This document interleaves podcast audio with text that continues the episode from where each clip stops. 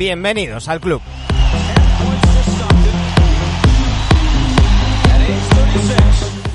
Todo lo que empieza acaba y si el pasado mes de diciembre comenzábamos la séptima temporada de Neviadictos, hoy 26 de julio, ya en pleno verano, la terminamos.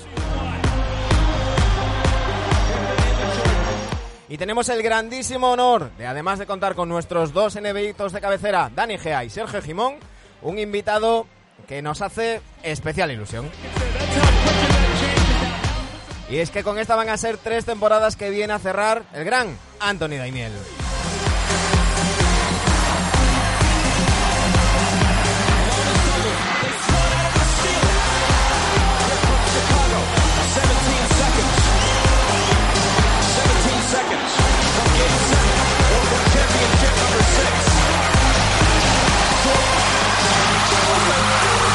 Aquí comienza el capítulo 347 de NBA Adictos.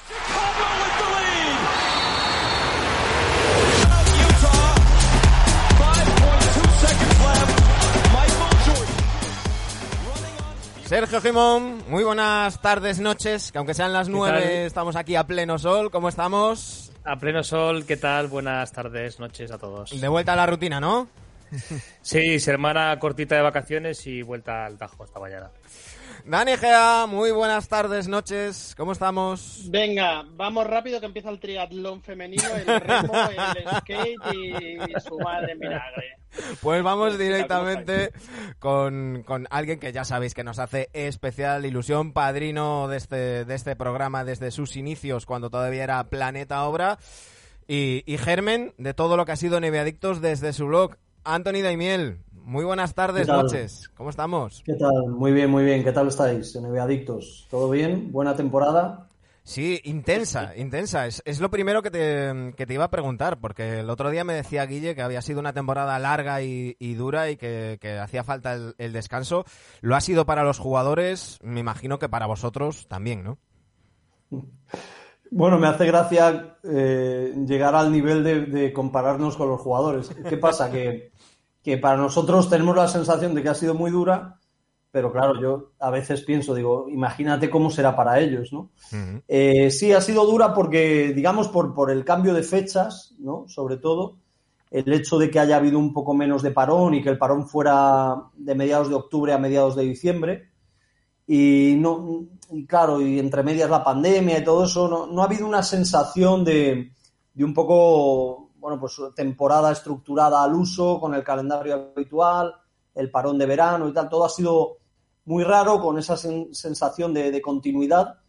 Y sí, se ha hecho duro. Bueno, también, claro, el final de la temporada también ocurre que, que hay más partidos de madrugada. Guille seguro que os hablaría de, de los dobletes, ¿no? De, sí. de, los dos partidos seguidos retransmitidos, que eso se hace durísimo. Uh -huh. Y bueno, claro, llegas ya al final, que es cuando en teoría mejor tienes que estar, llegas ya con el gancho, ¿no? Hay que hacer la preparación, ¿no? Igual que hablamos de los picos de forma de los, de los jugadores, sí. tenéis que ir vosotros preparándoos para, para el pico de forma eh, y sobre todo que, mm, que, que, algo que ya comentasteis en, en Plató, en vuestros míticos tiempos muertos, que cambia el, el ya simplemente la rutina de, de las temperaturas, de, de, de, la rutina de ir al, a, a, tres cantos y, y, y ir sí. fuera de tiempo. Sí, sí, sí.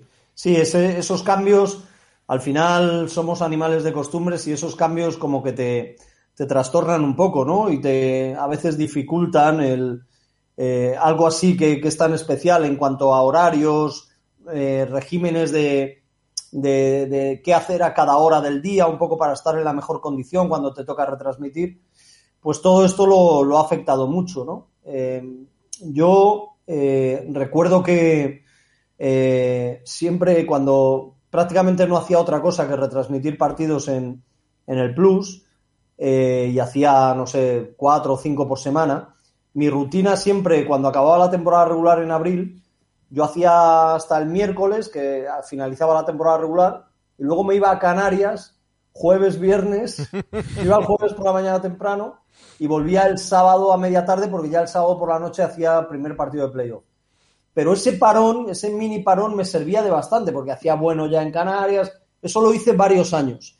Pero ahora, ahora ya nada, es que no ha habido vamos, yo desde, desde que empezó la temporada regular, el 22 de diciembre, no ha habido posibilidad de, pausa ni de parón para nada que tenga que ver con el asueto o las vacaciones hasta ahora. ¿no? Dani, Sergio, dadle vosotros, luego iremos saludando a la gente que ya está por el, por el chat, iremos planteándole temas a, Anthony, pero sé que, que, Dani en concreto tenía varias cuestiones, no sé si extra NBA. No, bueno, alguna extra NBA seguro que hay, pero vamos a ir racionándolas. Eh, primero te cuento una. Eh, últimamente a los invitados, Anthony, eh, les hago una pregunta que la adapto, más o menos tiene la misma, el mismo significado o característica. Anthony, ¿qué vas a ver antes ¿El anillo de Wizards o la Champions del Atleti? bueno, yo creo que ahora mismo estamos más cerca de la Champions del Atleti, pero esto es muy cambiante. ¿eh? Eh, la, NBA suele ser más cambiante que el fútbol, pero el Atleti para ser fútbol es muy cambiante también. Entonces, nunca se sabe, ¿no? Ahora ha llegado con muy buenas palabras el eh, Wes Ansel Jr., el nuevo entrenador de los Wizards, pero sí, veo que el Atleti está más cerca. De hecho, antes de que empezara eh, la temporada 2021 de fútbol, eh, yo dije que, el Atleti tenía que pelear por la liga y que no solo eso, sino que daba la impresión, tal y como estaba en el Real Madrid y el Barcelona, que el Atlético de Madrid podría llevarse más de una liga en los próximos cuatro años. ¿no? De momento lleva una y sigo pensando que en los próximos dos o tres puede llevarse otra al menos. Los Wizards no, no, no le. No, ya te ha contestado que no. Los Wizards, eh, no sé, tienen mucho por si delante. sale Bill encima. Ya, claro, además eso, ¿no? Eh, tienen mucho por delante. Han hecho muy malas operaciones, han tenido mala suerte de lesiones. Vamos, no han destacado ni mucho menos ni por su habilidad drafteando a, la hora de, de reconstruir en un proceso, aunque fuera algo más lento o más elaborado, y luego con los agentes libres, pues se han vuelto también un poco locos. Bueno, vamos a, ir saludando a la gente del chat, luego, luego iremos comentando vuestras, vuestras preguntas. Está por aquí Dirsi, eh, Big O, Aitor, que Aitor es genial, dice, hostia, Daimiel, y me pilláis borracho, que bochorno. luego dice, mejor me callo. Eh, Joan Carra, eh, anda por aquí también Mundo Telendor, eh, Javi, Javi Inne, eh, Hugo Tobío, Sporcitis. Mm, Anthony, estábamos ahora que, ha sacado mm, Dani el tema de los de los Wizards, eh, ha salido el tema de Bradley Bill.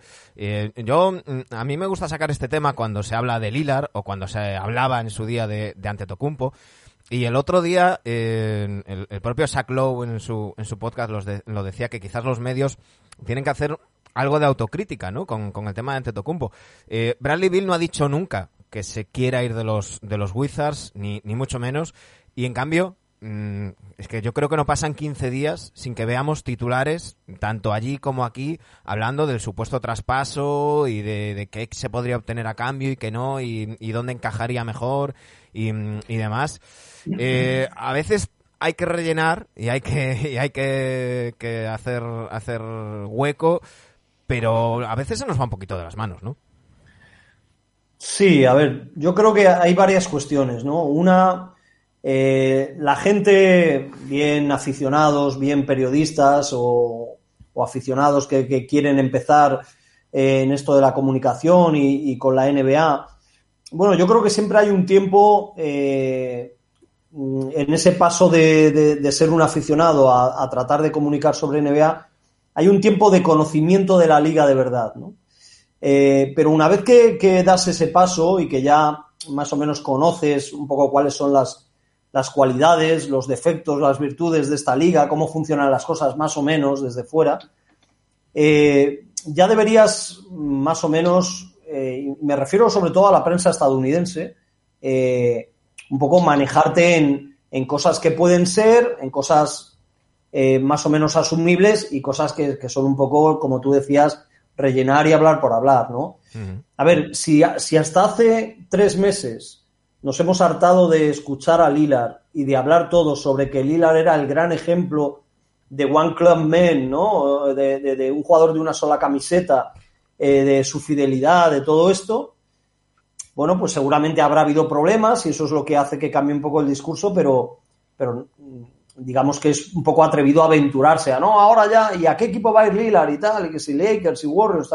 Bueno, vamos a ver, vamos a esperar, pero parece bastante precipitado, ¿no? Y en el caso de Bradley Bill, digamos que yo creo que es un poco diferente, porque en la mentalidad de Estados Unidos, Portland seguramente no ha dado lo que necesita el eh, Lillard que dé, pero ha sido un equipo muy competitivo estos últimos años, que se ha metido siempre en playoffs, que bueno, que ha dado sus sustos, que ha ganado alguna eliminatoria de manera brillante y tal.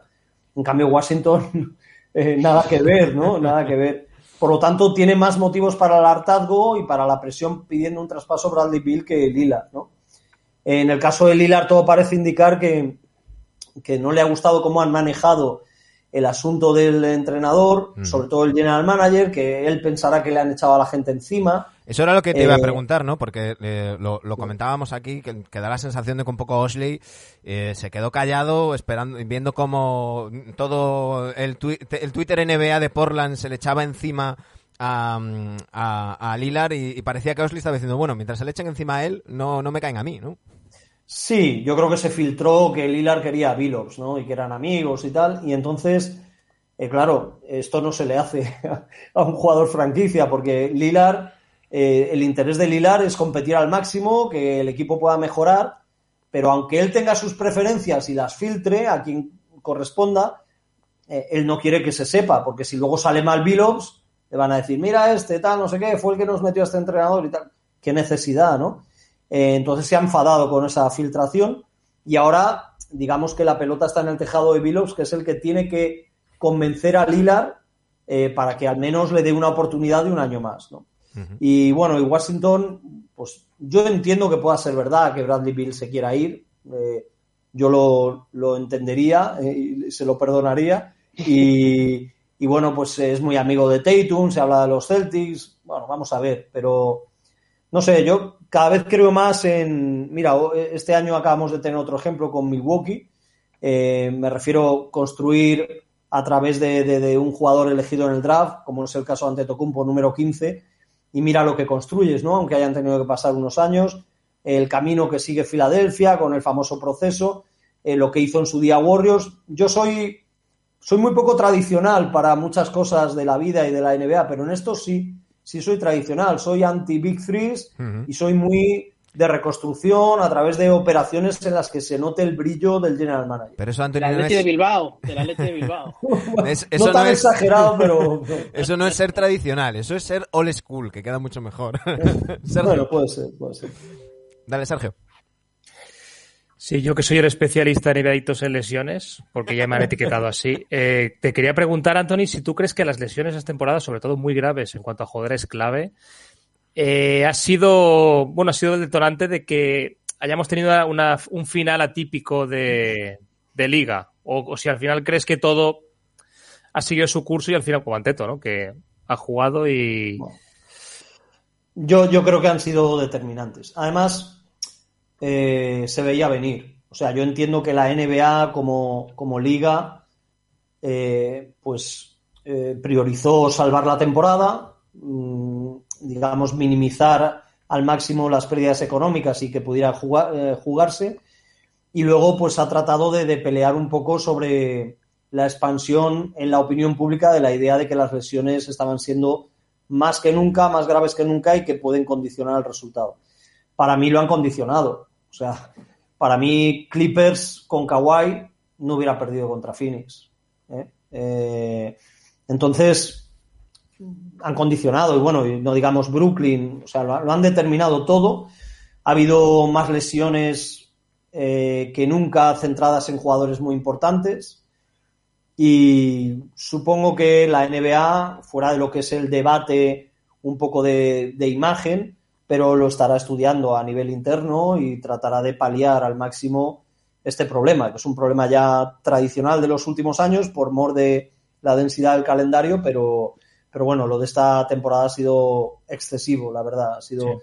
Eh, nosotros, digo nosotros, bueno, pues en los grupos de trabajo en los que yo estoy, en, en el programa Generación NBA, en las retransmisiones eh, de NBA en Movistar, ya lo estábamos comentando en enero, ¿no? Con las primeras lesiones graves eh, y de hecho yo en la sección La clave de generación NBA creo que he hecho dos o tres en la temporada que tenía que ver con las lesiones.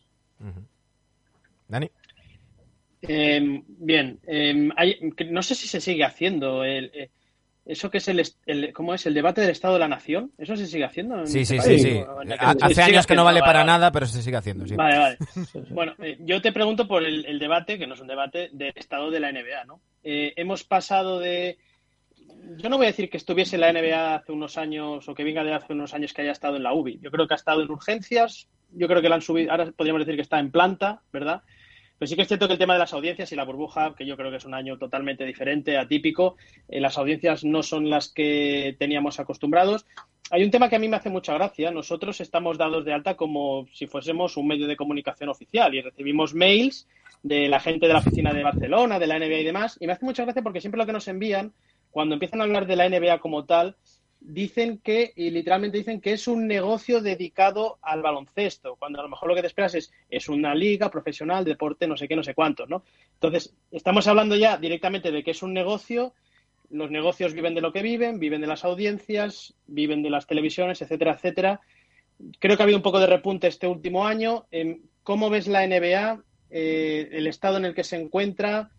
a nivel económico, a nivel de audiencias, podría ser preocupante o es una cosa que no tenemos por qué sufrir, digámoslo así? Bueno, yo creo que, así a priori en, ese escenario, ese, ese cuadro global que has hecho, bien diseñado, por cierto, eh, no es una situación muy, muy preocupante, pero sí hay puntos de preocupación. Eh, digamos que el principal punto de preocupación es el de la audiencia televisiva. ¿Qué ocurre? Que digamos que cada uno en sus niveles y en su medida es una preocupación para todos los mm, para todas las grandes competiciones deportivas del mundo. El fútbol en Europa, en España, pues también está con esa preocupación. ¿eh? Digamos que además fue uno de los argumentos de, los impulsores de la Superliga. Mm, eh, a ver, hay, un análisis que, Adam Silver, el comisionado de la NBA, ha, tratado de, de, hacer público en, en los últimos años en sus comparecencias.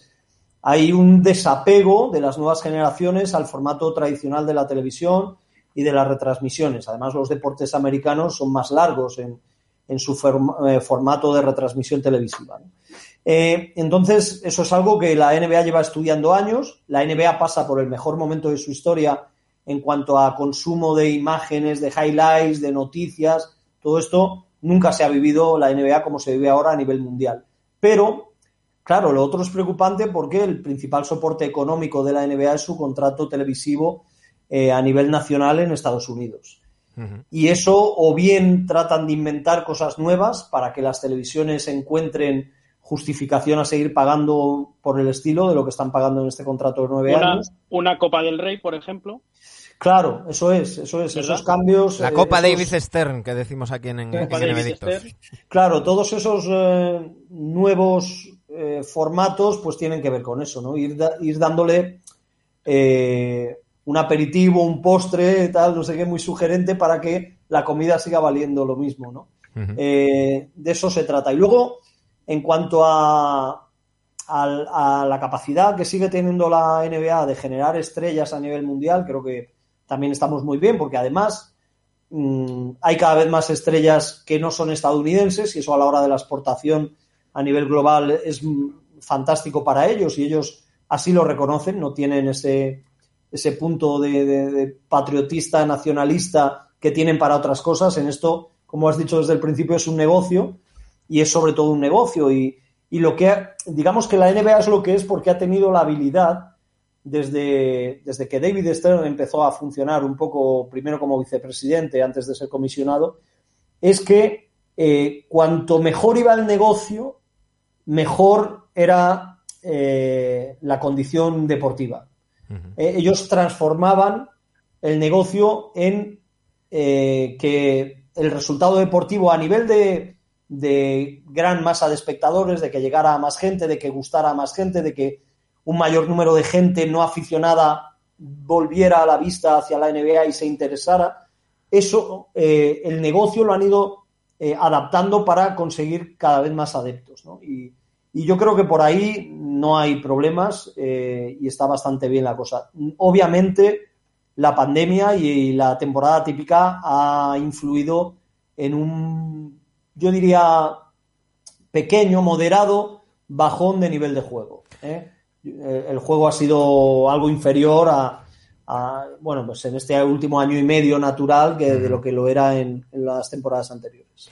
Lo que, lo que pasó en las temporadas de Lockout, aún recordamos, los, los que ya peinamos alguna cana, recordamos la temporada del 99, que, que fue... Mm, Tremenda, sí. Pero mira, eh, hemos, yo he hablado mucho con Guille Jiménez, sobre todo antes de los partidos, eh, sobre esto, porque yo recordaba perfectamente lo que fue el 99, primero la incertidumbre, luego cuando ya se anunció que se disputaba la temporada de 50 partidos, lo que fue esa temporada, que fue dura, eh, pero para mí esta temporada que acabamos de vivir ha sido incluso más dura que aquella, porque digamos que la administración de, la carga, ¿no? De esto que le llaman allí lo de dar descanso a los jugadores las lesiones, eh, el, bajón de nivel de juego, yo creo que ha concentrado eh, pues un, clima de problemático a la hora de, evaluar la temporada que ni siquiera aquella temporada 98-99 alcanzó, porque aunque fue una temporada corta, no de mucho nivel, pero también recuerdo siempre que eran recién llegados a la liga Vince Carter y Jason Williams y eso le daba un, toque diferente. Sí, sí. ¿Verdad?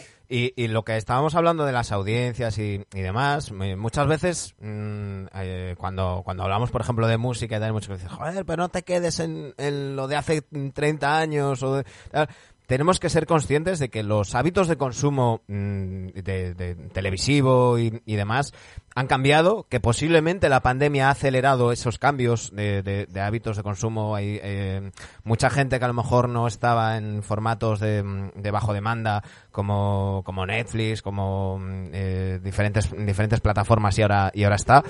Y, y, a mí personalmente me parece complicado que volvamos a ver los números que vimos hace, hace unos años. Pero en cambio, tú lo mencionabas ahora, ¿no? Los, el consumo que hay en, en Twitter, en highlights, el, el, propio, la propia aplicación de la NBA, los resúmenes diarios.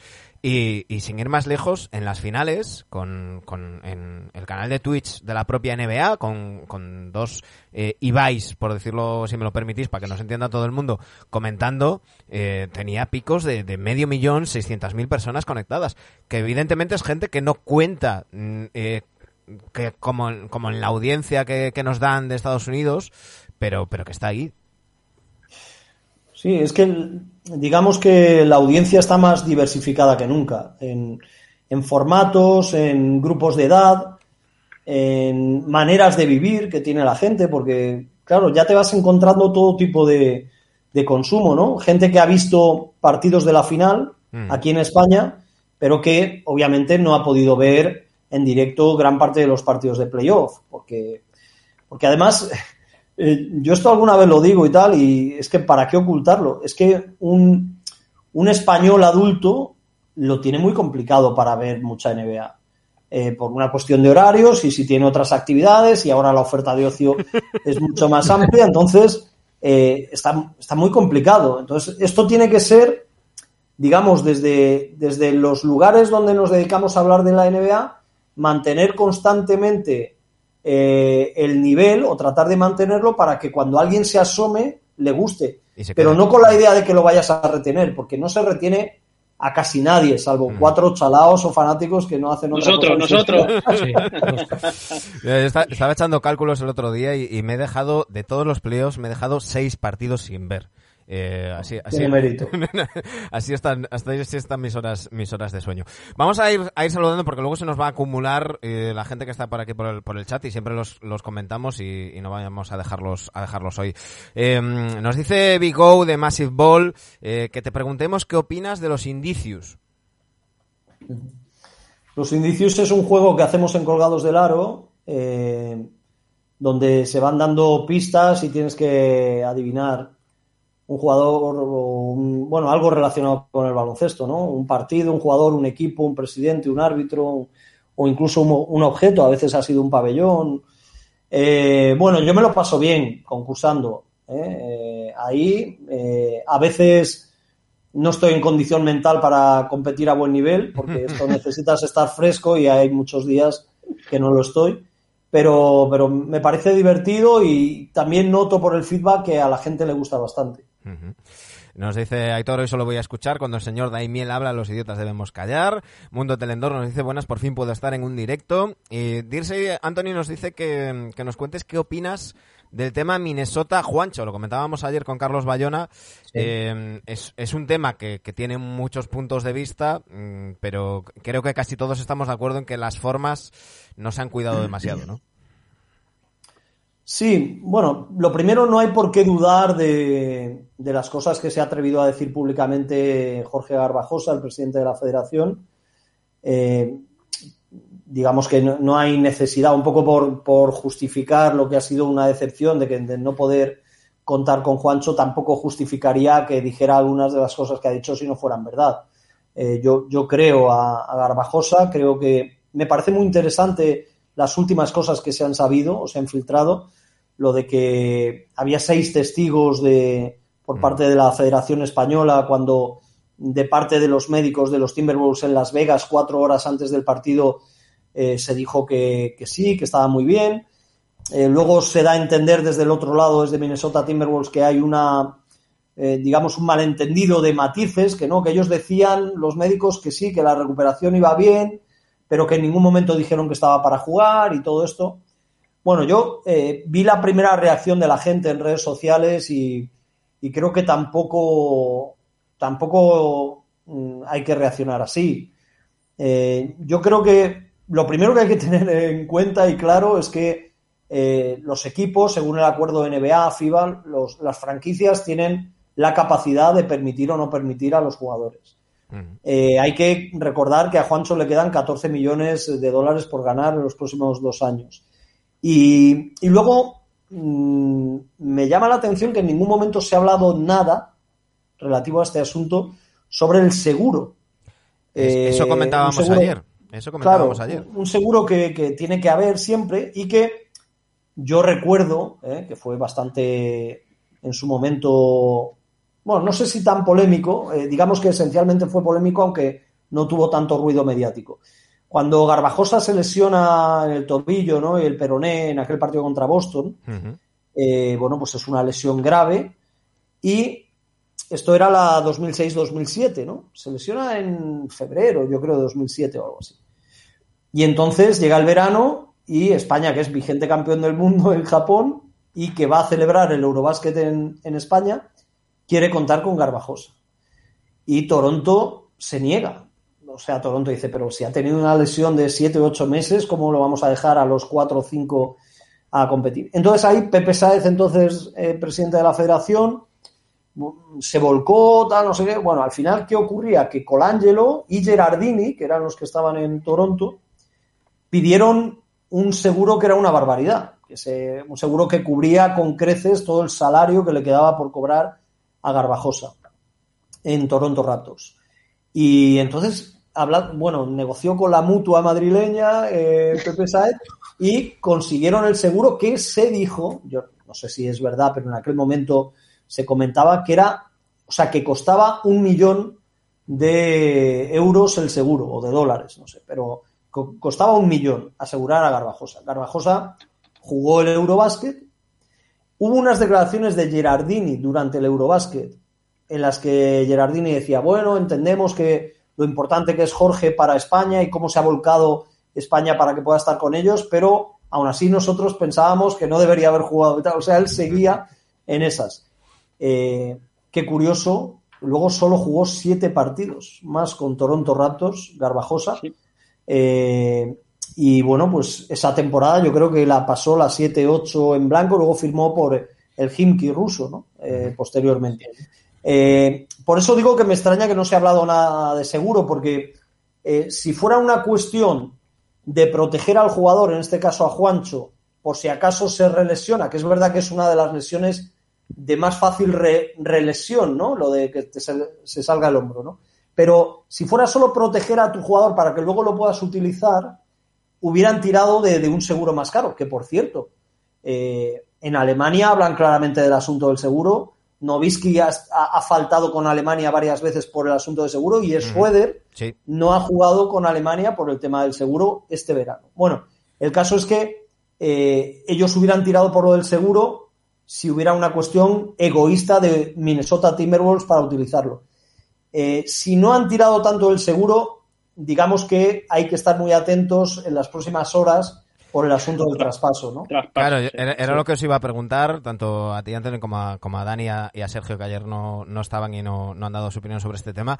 A mí, mmm, nadie me quita de la cabeza que esto de repente es que, es que Rosas ha llegado a algún tipo de acuerdo que todavía no puede hacer público y he dicho, bueno, bueno, que me parecía muy bien hasta ahora, que ahora tengo cerrado un traspaso y una cosa es que se me lesione y me, lo, y, y me cubra X meses un seguro y otra cosa es que se me venga a, a, abajo un traspaso que me pueda interesar.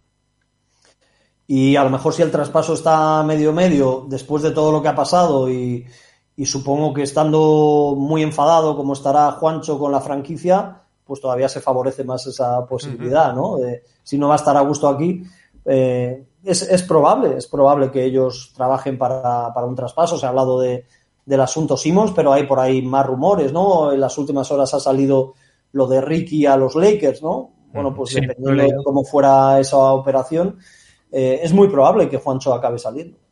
Se ha hablado de Mark Cannon también y, uh -huh. y un single trade con los, con los Wolves y demás. Dani, Sergio, ¿cómo veis vosotros este, este tema? Hombre, normalmente cuando, cuando va a haber un traspaso inminente sí que de, dan descanso, entre comillas, a ese jugador en su equipo. Siempre, siempre pasa eso, ¿no? Pues imagínate, imagínate si está a miles de kilómetros, ¿no? Dice, no, ni se te ocurra ni moverte, ¿no? Aunque está, aunque le hemos visto calentar también, hacer una, no sé si la rueda o unos o tiros también, estaba defendiendo a Marcasol, creo que estaba al calentamiento. No sé, yo pienso que a veces se nos olvida que lo que significa jugar en una franquicia NBA. Claro. Antes Claro. estaba diciendo que cuando yo recibo mails me dicen eh, es un mercado, eh, es un negocio que se dedica al baloncesto. Uh -huh. Si vas allí ya sabes lo que a lo que te puedes exponer. O eres una gran estrella o, o el que manda es el. Exacto. Te digo, el seguro de Donchis tiene que ser espectacular, ¿eh? Dice... No, pero a ellos les interesa. A la NBA, a la NBA le interesa que Luca meta 48 puntos. Claro. Como ha metido esta mañana. Yo tengo una preguntilla. Eh, bueno, Sergio, no sé si querías tú hacer alguna, si te he pisado. Eh, Dale, tengo dale. una intriga, tengo una intriga, Anthony, contigo, bueno, contigo, con, con, con un tema de NBA y, y los votos. Eh, tú estás votando, ¿verdad? Eres el representante de quien vota los premios NBA. Es así, ¿no?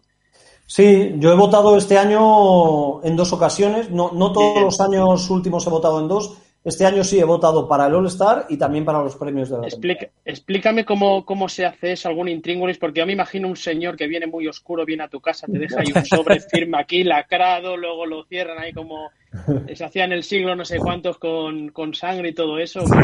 A ver si nos puedes contar bueno, alguna y si cosilla. coincide y si coincide con lo que con lo que has ah, votado. Sí, porque luego, los luego premios. Como es, es, como en el fútbol, ¿no? Que a veces sale y dice, no, el capitán de Mozambique votó a no sé quién. Dice, oiga, yo no, yo no voté a este sí, señor. bueno, aquí yo creo que vamos, está todo garantizado y hay mucha letra pequeña. No, esto te llega un. Uh, yo ya, como ya he votado más veces, yo creo que la primera vez me avisaron desde NBA España que me iban a contactar desde Estados Unidos para lo del voto.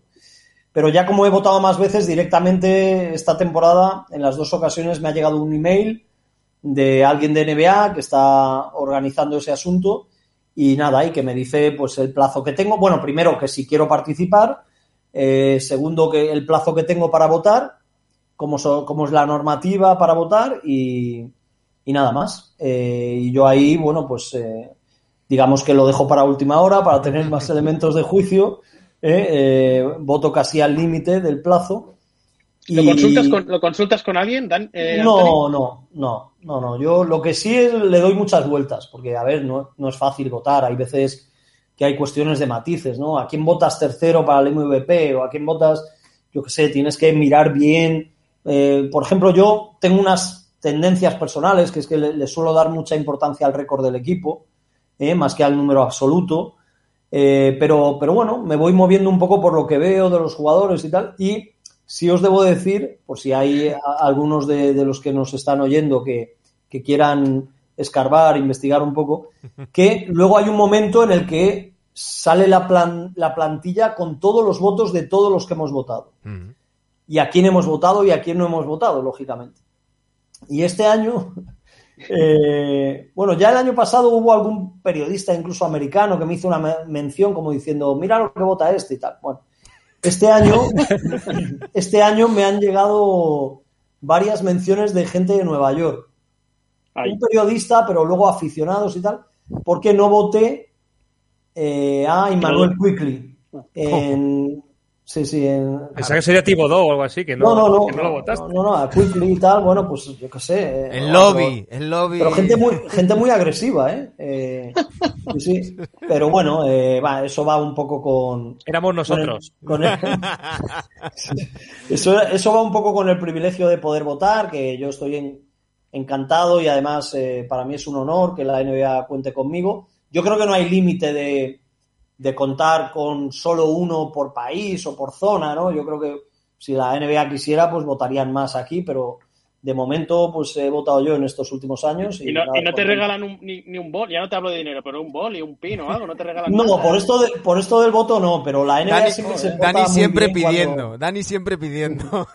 La NBA están, la amenazando, están amenazando a nuestro gurú de la NBA y no le dan ni un boli, por favor. No, la NBA se porta muy bien cuando vamos allí a cubrir All-Star y finales. Ahí siempre a todos los enviados especiales te, te dan un regalito y además todo muy bien contado, porque ya sabéis lo que son los periodistas, ¿no? Entonces te dan, primero cuando vas a por la acreditación te dan un bono, ¿no? Un papelito, que luego vas a otro sitio y lo tienes que cambiar por el regalo.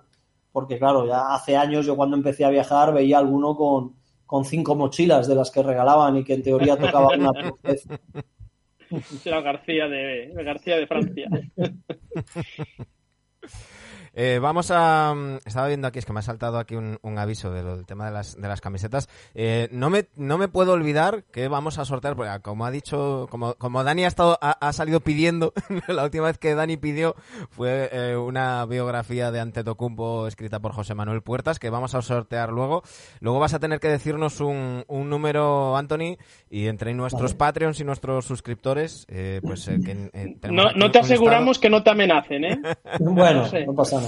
Vamos a, vamos a, a terminar con, con los comentarios que mm, luego nos quedamos un poquito atrás. Sport Cities te manda un abrazo. Eh, Van der Web nos saluda. Eh, dice Sport City que es un placer escucharte en televisión y en radio. Nando Brado Irista anda por aquí. Dari17 también. Eh, dice Aitor eh, que Lillard sería el Toti de la NBA que por no irse a otro club no va a, llevar, no va a ganarse un, un título. Eh, Hugo Tobío te pregunta, Anthony, si, si ha tenido Lillard el mejor equipo al que puede aspirar.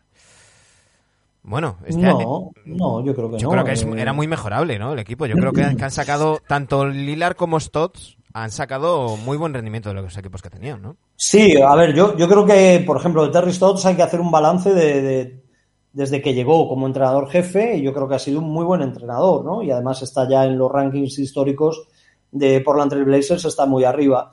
Eh, es una franquicia, aunque no lo parece, es una franquicia bastante exigente, ¿eh? No es la típica franquicia que dices no gana nunca y dejan hacer y tienen paciencia y tal. No, no, estos, mm, desde, al menos desde que yo tengo uso de razón, no ha sido una franquicia que haya destacado por la paciencia. Eso quiere decir que Stotts lo ha hecho bien. Yo también creo, aunque es un entrenador que me gusta, que ha llegado el momento ya de cambiar, de tratar de equilibrar el equipo, de que el equipo pueda ser un poco más defensivo.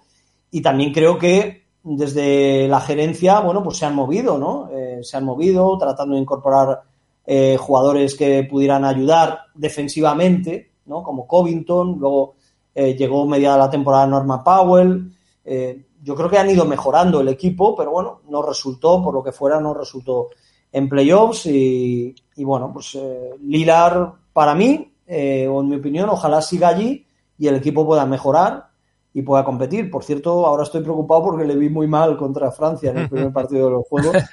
Eh, yo, eh, la verdad que nadie me ha preguntado porque como ahora ya no eh, he comentado hoy en la serie el partido de España-Japón, pero no había comentado sobre el partido de Estados Unidos y me llamó la atención sobre todo eh, por qué no tiraban desde más lejos. Es decir, por qué no tiraban Ya. desde donde ellos tiran. Es verdad. ¿Eh? Es verdad, Claro, es verdad. Porque qué manía de pegarse a la línea Lo cuando tú no tiras desde esa distancia en tu liga. Lo comentábamos con, con, Jo- con José Manuel Puertas el otro día, eh, que, que claro, que y, y lo decía ayer Carlos Carlos Bayona también, que, que uno tiene su memoria mm, eh, em, sensorial y, física y que están acostumbrados a buscar la línea y tirar automáticamente. Dice que, es posible que estén buscando la línea y claro, que fallan porque están tirando como si tiraran de, más atrás, ¿no? Que, que, hay una labor de corrección que no, que no han hecho y, y, que, bueno, que, no, no sé si, si tienen que preocuparse o no. Yo, yo mm, dije hace unos días que a mí,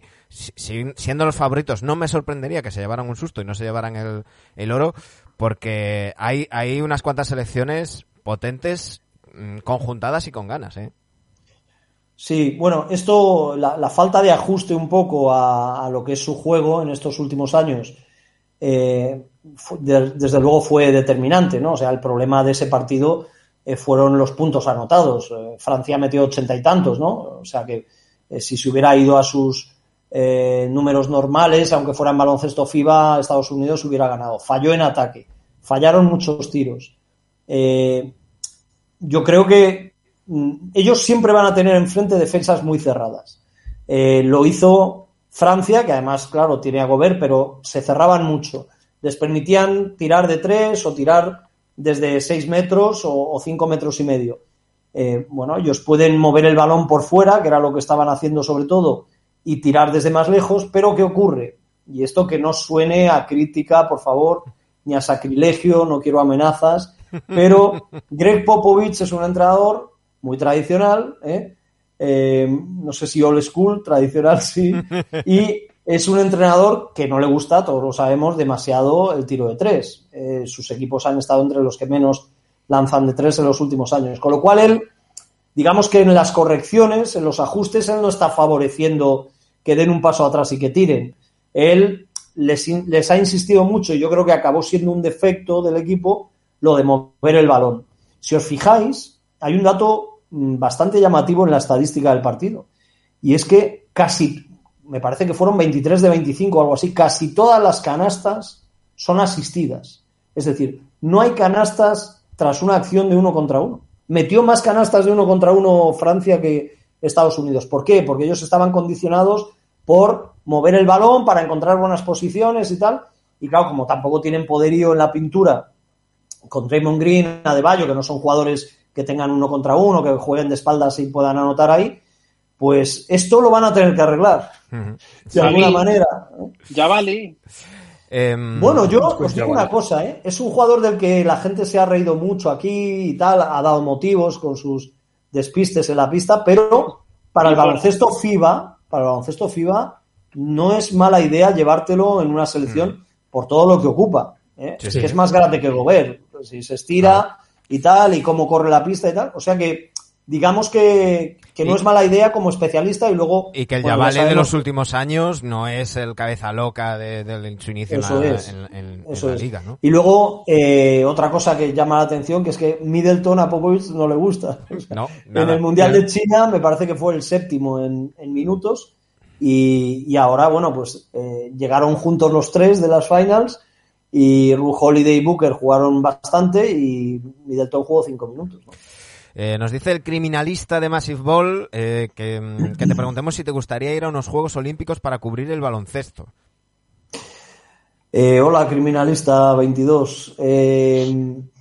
sí me gustaría, porque yo solo he estado en unos Juegos en Atlanta y estuve de reportero.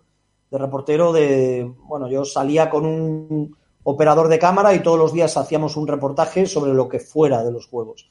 entonces no he ido a cubrir el baloncesto a ningunos juegos y sí me gustaría, me gustaría París, hombre, Dará París que la SER la tiene aquí cerca al lado. bueno, ojalá, ojalá, vete a saber lo que pasará de aquí a No tiene vacaciones ya, tiene que empalmar todo. Ah, bueno. No sé, esto es imprevisible, ¿eh? el mundo profesional es imprevisible.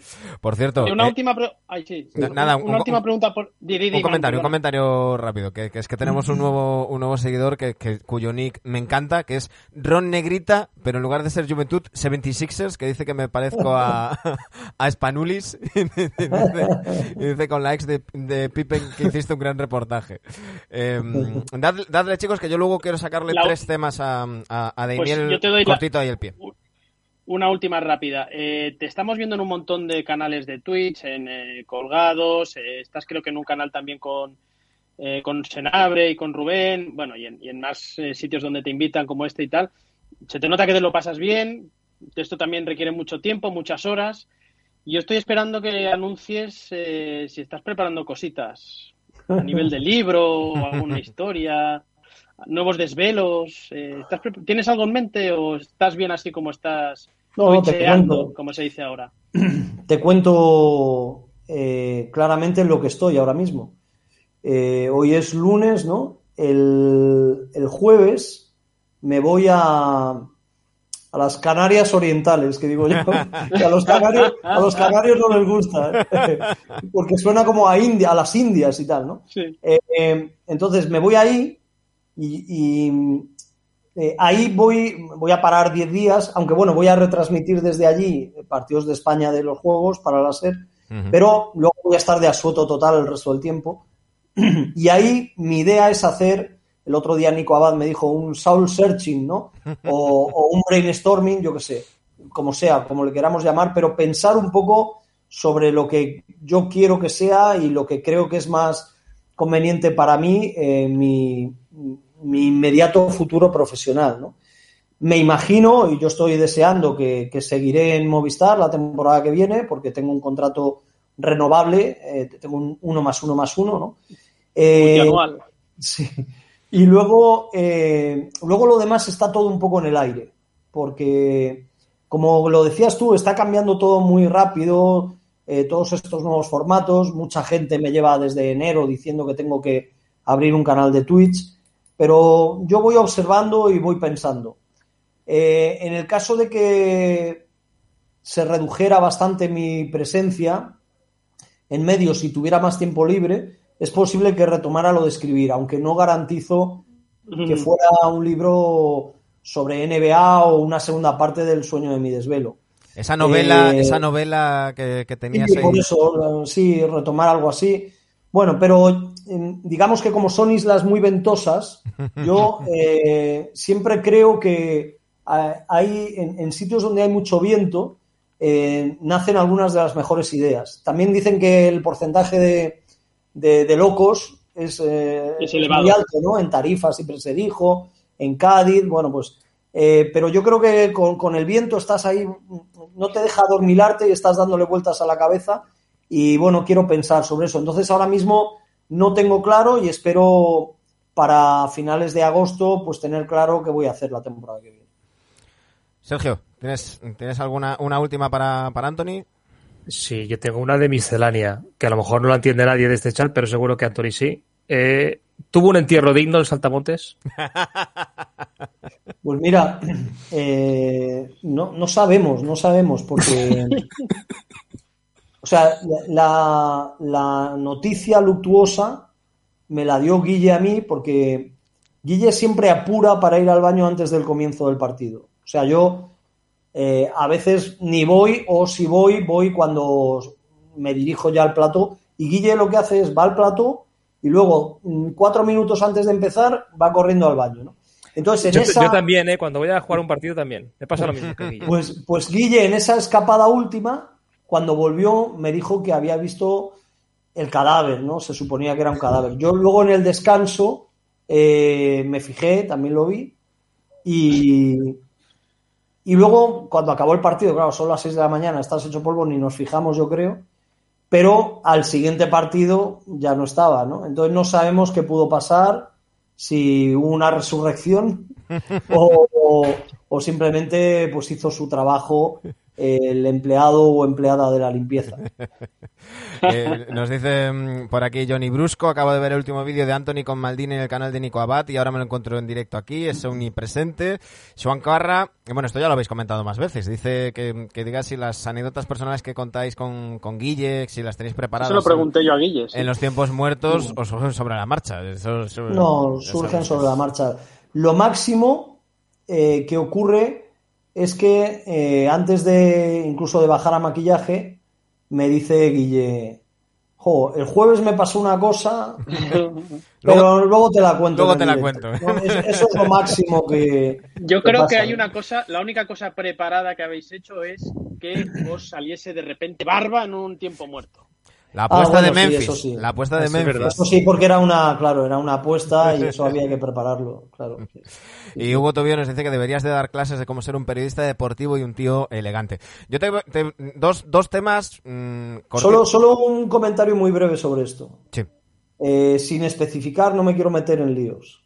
Pero solo decir que no estoy nada de acuerdo en el año 2021 con las vías y procedimientos que hay para formar periodistas y especialmente periodistas deportivos. No estoy nada de acuerdo con qué tiene que hacer un chico que valga y que le guste para poder llegar. ¿eh? Eh, creo que se debería abrir mucho más las oportunidades para que el mérito y el valor fuera la única vía de alcanzar los mejores puestos. Solo eso. Completamente de acuerdo. Completamente de acuerdo. Eh, yo te quiero sacar dos, dos temas mm, eh, muy cortitos que me digas así someramente, eh, aunque son temas de, de, mucho, de mucha enjundia. Primero, Kawhi Leonard. Sabemos que se ha operado finalmente de ese ligamento cruzado. No sabemos exactamente cuánto tiempo va a estar de baja porque era una rotura parcial. tiene la opción de renovar durante, o sea, por un año con los Clippers o una renovación de cuatro o cinco años según, según la fórmula. Eh, ¿Ves a Kawhi quedándose en los Clippers? ¿O como ha salido algún rumor que Pat Riley está llamando a su puerta y diciéndole que, se vaya a Miami? Bueno, es un tío muy raro, ¿no? Eh, todos lo sabemos, entonces es muy difícil ponerte en su piel y en su cabeza. Mm, me cuesta verlo en Miami. Me cuesta verlo en Miami, me cuesta verlo en los Heat, me cuesta mucho verlo ahí en ese, en ese equipo. En cuanto a lo de los Clippers, pues no sabemos, es que, eh, claro, él tiene casa en Los Ángeles, tiene casa en San Diego, pero, pero es un tío raro y vete a saber, a lo mejor le surge otra oportunidad o está molesto por cómo han hecho las cosas los Clippers eh, este tiempo, o bien deportivamente antes, o bien con su lesión eh, a última hora. Mm, no sé, es imprevisible. Ojalá sea en un sitio o en otro, lo podamos ver a un muy buen nivel, al, menos al nivel que tuvo en Toronto. Y luego la, última, eh, no, no, me he bajado todavía la sintonía de Dallas que, ponemos aquí cada vez que hablamos de los Mavericks, de aquel mítico culebrón de, los 80, pero mm, ¿qué te, ¿qué te, ha parecido toda esa situación de los, de los Mavericks? ¿Y, qué crees que va a pasar con, con Doncic? Que hay mucha gente preocupada por, por lo que pueda pasar. del oro. Porque ya, ya, ya de repente, cuando muchos dábamos por supuesto que, que Doncic iba a ser de esos jugadores eh, más vieja escuela de quedarse toda su carrera a Lonovisky en, en Dallas y demás, pues ya han salido muchas voces, muchas voces diciendo que, que bueno, que, que, que, si no, pues, pues cogía la puerta y se iba para otro lado. Bueno, es, es una franquicia con, con, vientos o aires eh, algo complicados. Eh, no sabemos si viene por de cuenta o, por culpa de mucha gente, de más, de menos gente, pero pasan cosas raras, ¿no? Eh, todo este asunto de Doncic por Zingis, luego la manera en la que ha salido Carlyle con algunas declaraciones. se nota que pudo tener algo que ver con un calentón, porque Carlyle había tres días antes de anunciar o cuatro días antes de anunciar que se iba, eh, había hablado en términos de, continuidad, ¿no? Mm. Em, entonces, mm, digamos que Jason Kidd no es precisamente un pacificador. Eh, lo, han, puesto ahí de, entrenador y no sé muy bien para dónde va a tirar y para dónde va a barrer, pero es un tío siempre polémico. ¿eh? No digo que sea mal entrenador, que él recibió muchas críticas en Milwaukee y en Brooklyn y a mí no me parecía que lo hiciera tan mal como entrenador, pero sí que tiene un carácter, que esto no se suele curar, ¿eh? tiene un carácter complicado y, no sé, a lo mejor han buscado ese perfil para decantar o para romper el vestuario hacia un lado o hacia otro. Yo creo que Doncic lo normal es que coja la oferta, ¿eh? que la tiene que coger ahora y que son 202 millones y, y pájaro en mano, ¿no? Y que asegure eso y luego ya veremos. Y eh, como a Porzingis veo difícil que lo traspasen, cuidado con Kawhi Leonard, ¿eh? cuidado con uh. Kawhi Leonard eh, en Dallas porque parece ser que tiene muy buena relación con Leonard, el nuevo general manager, ¿no? Que trabajaba en Nike. Y bueno, y, les salen las cuentas económicas si no renuevan a Tim Hardaway. Por lo tanto, mm, yo me imagino que Tim Hardaway no seguirá y buscarán otro jugador importante si no es Kawhi Leonard, otro. Nos dice por aquí pick de segunda ronda, que sabéis de Anthony Davis, si no recupera el nivel es carne de trade para conseguir otra estrella junto a LeBron, lo dudo mucho. No, me no. Que traspasen a, Davis. Em, por cierto, que, es, que se acaba de descolgar hace un rato Bognarowski diciendo que, Detroit Pistons aún está dándole vueltas a quién escoger en el número uno del, draft. Sería una sorpresa que no saliera Cunningham, ¿no, Anthony? Cunningham. Por favor. Sí, sería una sorpresa. Sería una sorpresa. Yo creo que esto forma parte de del juego de, los agentes y de... Pero, pero bueno, supongo que será Cunningham y a ver qué pasa, a ver qué pasa con Garúa también, que me ha hecho gracia que en las últimas horas he mirado eh, CNN Sport Illustrated, ESPN, y estos creo que lo pone uno en el 15, otro en el 18, o los dos en el 18, y luego NBAdraft.net lo, lo lleva a segunda ronda, al número 31, a Garuba. Y yo lo he eh, visto top 5 en algún. Sí, sí, también. Bueno, eh, yo creo que estará entre el 11, 12 y el 20, por ahí, sí. Y, y, bueno, nada, veremos, ¿no? Veremos. Eh, fijaos que hay, hay rondas del draft o, años del draft que parecen muy buenos de primeras y luego con el paso del tiempo no son tan buenos y viceversa, ¿no? Fijaos ahora tanto que se ha hablado del de Antetokounmpo, ¿no? Que es la verdad es que es lamentable. hasta que llegas a Antetokounmpo es que el nivel es, es ínfimo, Sí, la verdad es que, es que sí. Anthony, mm, nos hace, como siempre, muchísima ilusión que estés con, con nosotros. Siempre recordamos que NBA Adictos, allá en la prehistoria, surgió del blog de Daimiel, cuando, cuando unos cuantos que, queríamos hablar no solo de, de, Pau Gasol, sino de más, de más jugadores y de más cosas de, de la NBA, nos, nos escindimos y, y, siempre contábamos con, contigo. Eh, cuando este proyecto nació primero como Planeta Obra, en el primer programa te tuvimos de, de padrino, desde que ya somos en esta es nuestra séptima temporada la que ponemos punto y final hoy, eh, siempre has estado disponible para nosotros y siempre como hoy te atracamos, te decimos media hora y al final estamos prácticamente una. ya se convierte mejor eso, mejor, es, mejor esto que las amenazas, ¿no? sí, sí, no, además es una es un fijo es una costumbre en formatos así, lo de que luego siempre se alargue, ¿no? Y mm. ya está. Digamos que para mí es casi una satisfacción. Eso significa que, que, no se os ha acabado el entrevistado rápido, ¿no? No, no, no, y tendríamos para más. Tú lo mismo. sí, cuando tengas tu canal de Twitch harás lo mismo. Seguro, seguro. Nada, que es un placer. Eh, os deseo buen verano y, por supuesto. Pero no te nos vayas. ¿eh? No te nos vayas sin decir un número del 1 al 34, que va a ser quien se lleve la Del 1 al 34. Sí, señor. El 18. Pues mira, para que lo veáis todos, lo tenemos aquí apuntadito. Eh, uy, a ver si. Aquí está. El 18. el 18. Moreno Ross se va a llevar. aquí lo tenéis. ¿eh? Creo que se ve bien. Moreno, Ross se va a llevar esa biografía de, de Antetokounmpo. Aquí tenéis a todos nuestros Patreons y suscriptores de, de Twitch, numerados. ¿Sabéis de dónde, de dónde viene el 18? Cuéntanos, cuando Yo era niño, los Wizards. No, cuando yo era niño, eh, en la feria, me parece, no me acuerdo si era en Valladolid, supongo que sería en Valladolid. En la feria, pues lo típico, siendo niño y tal, te vas fijando en unas cosas, otras, y había la típica, al lado de la máquina donde, bueno, pegas a, eh, al, al punching bag ahí, ¿no? Eh, eh, o, con el martillo y tal, pues había una máquina que era un muñeco, que era como un adivino con una bola de cristal, pero era un muñeco, ¿no? Y entonces ahí echabas, pues no sé si eran 25 pesetas y tal. El de Big. Y entonces te, se, se suponía que ese muñeco o ese adivino te adivinaba el futuro y te ah, sacaba, te imprimía luego una hoja el que ponía claves de, tu futuro. Y entonces ahí decía, número favorito 18. Y me he quedado con eso. O sea, cada vez que he tenido, que, he echado un euro millón, tal, no sé qué, siempre pongo el 18. Y por eso saco el 18. Bueno, pues, pues eh, bonita anécdota, además con, a, mí, a, mí me ha recordado la peli de Big, porque creo que es sí, sí, sí, sí, es ese muñeco, sí.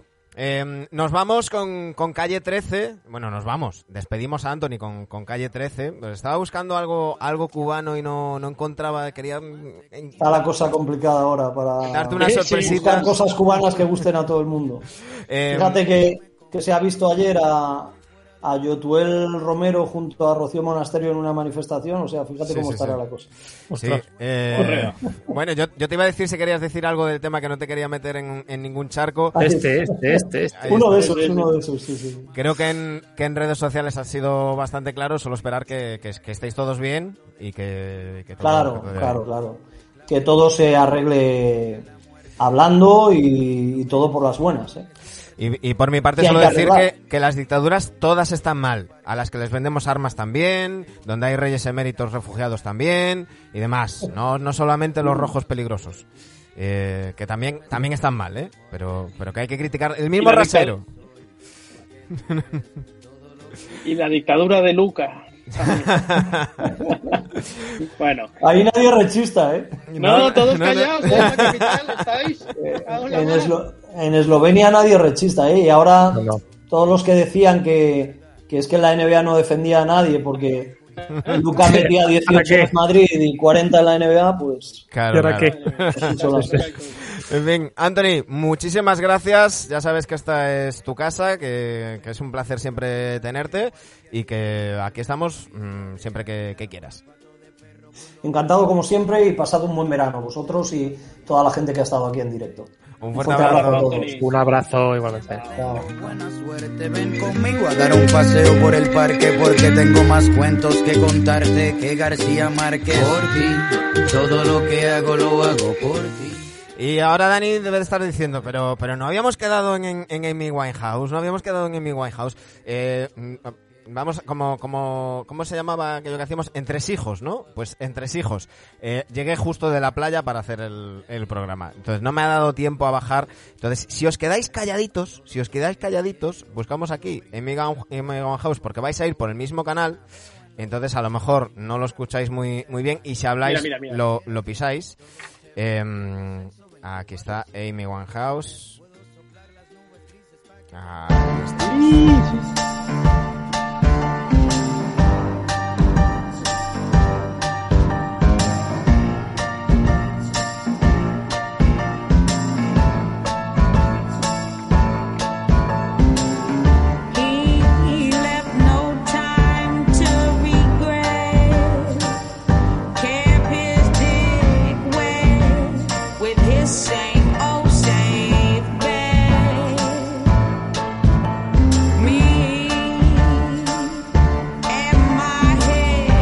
Y es que ya sabéis que aunque vayamos a cerrar temporada, seguimos con nuestras secciones.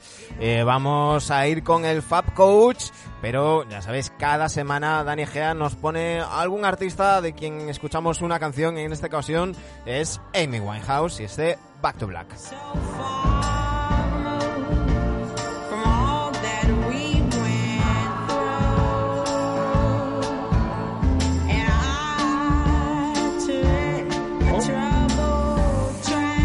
Y ahora lo voy a cortar a machete, lo voy a cortar a machete, porque si no, no se os escucha hablar. Ahí, lo siento mucho, queda fatal, pero no me, no me da, no me da tiempo a, a- bajarla. Aquí vamos, vamos, eh, las cosas claritas y a, a la cara.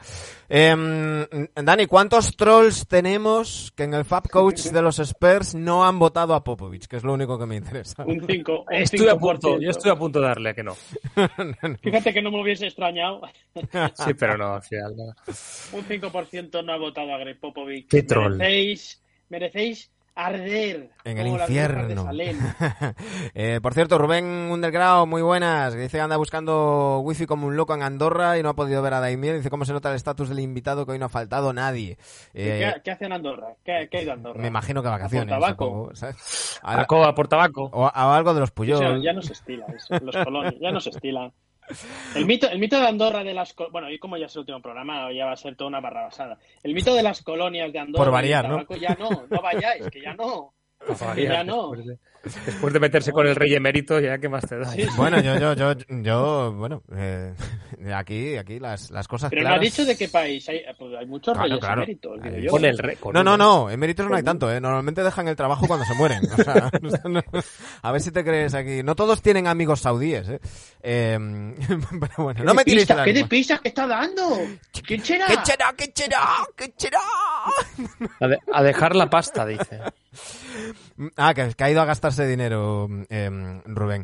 Em, chicos, em, eso, Dani, estábamos con, con la sección del, del Fall Coach. Eh, evidentemente, entre los Spurs ha salido, ha salido Popovich. Vamos a cerrar temporada. Creo que se te queda alguno en el tintero. Igual que le queda algún equipo en el tintero a, a- a Sergio. Eh, lo retomamos la temporada que viene, si, si eso antes de que empecéis con las nuevas secciones y, y así lo redondeamos todo. O, o- o no. Ya veremos. ya veremos. Em, Como a- antes, antes de nada, eh, confirmaros el tema de las, de las camisetas. Eh, ya sabéis que le podéis dar ahí. Sergio, señala para abajo a tu izquierda. ahí, más para abajo, más para abajo. Ahí tenéis el logo de NBA Adictos. Estamos ya al 95% en cuanto lo rellenemos. Sortearemos dos camisetas entre nuestro. Una entre nuestros seguidores, que somos ahora mismo 298, y otra entre nuestros suscriptores, que somos 20. Camisetas NBA. Así que ¿Y ya entre los sabéis. integrantes del programa? Entre los integrantes del, del programa, ahora cuando, cuando, cuando nos juntemos, cuando nos juntemos. Yo tengo por aquí la mía, aquí, aquí, aunque no se ve con el logo de Restream, pero, pero bueno. Y es que me he Eh, puesto de etiqueta hoy para, para Daimiel. Claro. Y, Hostia, eh, tengo que ponérmela. eh, y, y iba a decir otro. Ah, por cierto, el viernes, la noche del jueves al viernes es el, el draft. Bueno, el jueves haremos un especial con Julián Guede, a ver si nuestro amigo Pablo Mateo llega, llega a tiempo, hablando del draft, lo que, lo que pueda suceder. Eh, aún estamos pensando si, hace- si hacerlo el jueves con la previa o hacerlo el viernes ya comentando las elecciones. Eh, ya, ya veremos cómo, Viernes, ¿no? cómo, cómo hacemos. Eh, eh, dice, dice Rubén que quiere la del Nastic de detrás de, de- de Dani. Pero eso es del, ¿es del Nastic? ¿Es del Nastic? Pensaba que era el del, Sí, del español, sí. tío. No, no, no, no. No, yo En solo una ve- época que se vestía de blanco. Ah, vale, vale. Solo vi Tarragona y, y pensaba que No, era... esta Está el camiseta escudo del Nastic, sí. puede tener 12 años fácilmente, o más, o 15 te diría. Como yo. Y, y- y comentar que eso, que aquí hoy termina la séptima temporada de, de NBA Adictos, que seguiremos con los análisis de, de los equipos y seguiremos por, por Twitch. No vamos a estar todos los días. Eh, seguiremos con Twitch, iremos pues primero con los análisis de los, de los equipos, iremos viendo y según avance el veranito, pues, pues iremos comentando partidos y, y- y demás. Eh, el otro día mm, hice una encuesta en Twitter y, y no se apuntaban ni Dios. Entonces, si es así, pues no, pues no lo hacemos. Pero bueno, intentaremos Coincidía, hacer cosas. coincidía creo, con piragüismo o algo. Sí, algo, algo de eso, algo de eso. Pero Quizás tendremos que hacer algún programa hablando de mierdas varias nuestras. Sí, sí, tenemos unas cuantas pendientes. Ah, sí, a sí, las sí. 12 de la noche. El. Out of el- el context. hora sexy. Out of context. Por Si cierto, está- si por está Por cierto, por cierto. Con un buen cubata o algo ahí, está. Por cierto, si no pongo esto, si no pongo esto, eh, reviento. Oye, ¿sabes cuándo lo podríamos hacer, Sergio? Mientras lo pone lo que quiera poner Manu. Cuando quedemos de una puta vez, Espera, hacemos espera, un out espera, of context en directo desde un bar. Ah, pues sí. Y tú y yo ya hemos ¿Ah? quedado, ¿Sí o de hecho. Tú y yo ya quedamos. quedado, pero no que era de día. era de noche, no era de Ya es que era de noche. Y había espera, menores. Escuchad esto, que, que, que esto es un momento mítico. Esto es un momento mítico de Nevectos. Es que, claro, van, van contra el propio deporte porque además, claro, yo, yo voy a intentar. Ya ha muerto, ¿no, Dani? Puta madre, tío, anda dando por culo el puto mosquito, cojones ya. Hay cosas, hay, no- hay cosas que me sulfuran mucho y esos son los mosquitos. Por cierto, que durante la entrevista de Demiel ha pasado uno por aquí y me he cortado. Bueno, de- si te digo lo que me entró el otro día, que no sabías qué era. Una Era como una mosca con patas largas y se ve que era una abeja de estas que... Una velutina. ¿No habéis velutina? Eso. No, no, no, ni de puta coña. Me, me, me- ahí me entra eso en casa y me muero. No, aquí hay, aquí, hay, aquí hay unas cuantas, aquí hay unas cuantas. Era chiquitilla y negra, una avispa pero pequeñita. Ah, no, si era pequeñita, la nada. pero- nada. Eh, me entra eso y me mudo de, Bueno, vamos, de, de comunidad Dani. autónoma, mano. eh, vamos con tu sección. Eh, no tengo canción en japonés. No, No como- evidentemente, si no me dio tiempo a, a poner a, a sacarla de Amy, menos a buscar una canción japonesa. Pero en honor a los Juegos Olímpicos, no sé si repetimos idioma, pero hoy vamos a ir con, con- con los candidatos en, Con en Japón. japonés y dinos con qué mm, franquicia nos despedimos la temporada de la sección de Fab Coach. Lo vamos a dejar con unos que han sido campeones hace poquito. Con los Toronto Raptors. Uh, ¿vale? bien, bien, bien, Vamos a acabar con Toronto Raptors, ¿vale? Fundados en el año 95, Hmm. ¿eh? 95 hasta el 2021. Esos son 21 y 5, 26 años. ¿Cuántos entrenadores han tenido Toronto Raptors en 26 años? 12. Ojo, Sergio, que Manu está apurando muy bien, ¿eh? 15. Últimamente. Uf. Nos hemos pasado. ¡Nueve! Y- Nueve, os habéis pasado mucho, ¿eh? Bueno, bueno, bueno, Eh, pero... Nueve entrenadores han tenido los Raptors, ¿vale? Eh, como siempre, ahora mm, vamos a elegir cuatro que son los que van a la encuesta. Os voy a decir los que creo que, bueno, tienen menciones especiales, que en este caso solo es uno. Si os acordáis de un tal Batch Carter, que estuvo tres años No. durante los 90 y fue el primer entrenador que clasificó a los Raptors en playoff. Y nada más, no destaco nadie más porque al final son nueve. Eh, ¡Ojo! Dios. ¡Ojo el mosquito! ¡Ojo el mosquito! Mosquito. Te juro, eh, te juro que, que lo reviento, eh. Bueno, eh, estoy, sobre- estoy sobreactuando. Sí, sí, sí.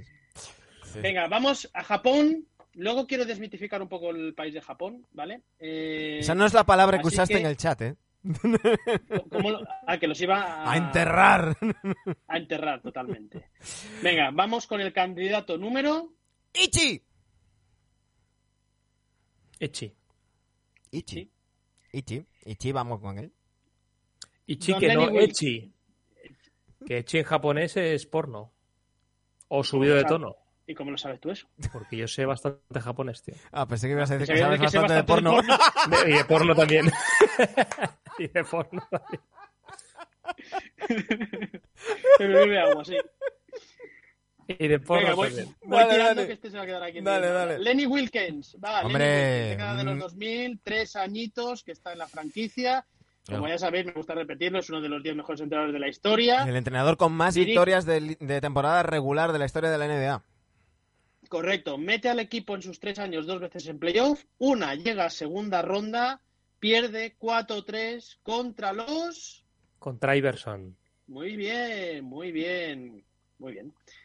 Que lo jugaría en las finales. A un tiro Eh, de ganar. Carter. candi- sí. La tuvo, la Candidato número. ¡Ni! ¿Por qué lo dice enfadado? Los japoneses hablan enfadados también. Sí, sí. No, eh, en japonés yo creo que sea. Bueno, Manu, es medio japonés también.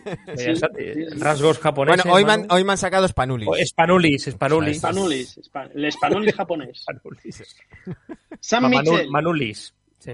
Manolis, Manolas. Sam Mitchell. No, Manolas no, no, no muy buenos recuerdos. Década de los 2000, va Sam Mitchell, cuatro temporadas que está en el equipo. eh, eh, fue una vez entrenador del año, metió al equipo dos veces en playoff. Y bueno, este, este hombre fue el que dirigió la época de Chris Bosh, de José Calderón con TJ Ujú. Ford, eh, Jorge Garbajosa, precisamente, que no ha salido, ha salido el tema.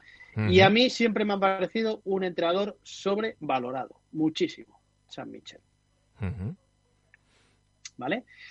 Bueno, como no tenemos canción intermedia eh, No, sobre hoy no. Japón, Hoy voy a decir que Japón eh, está quedando retratado como eh, que no hay país perfecto en el mundo. Y Japón nos pensábamos que era un país perfecto y no lo es, No. ¿vale?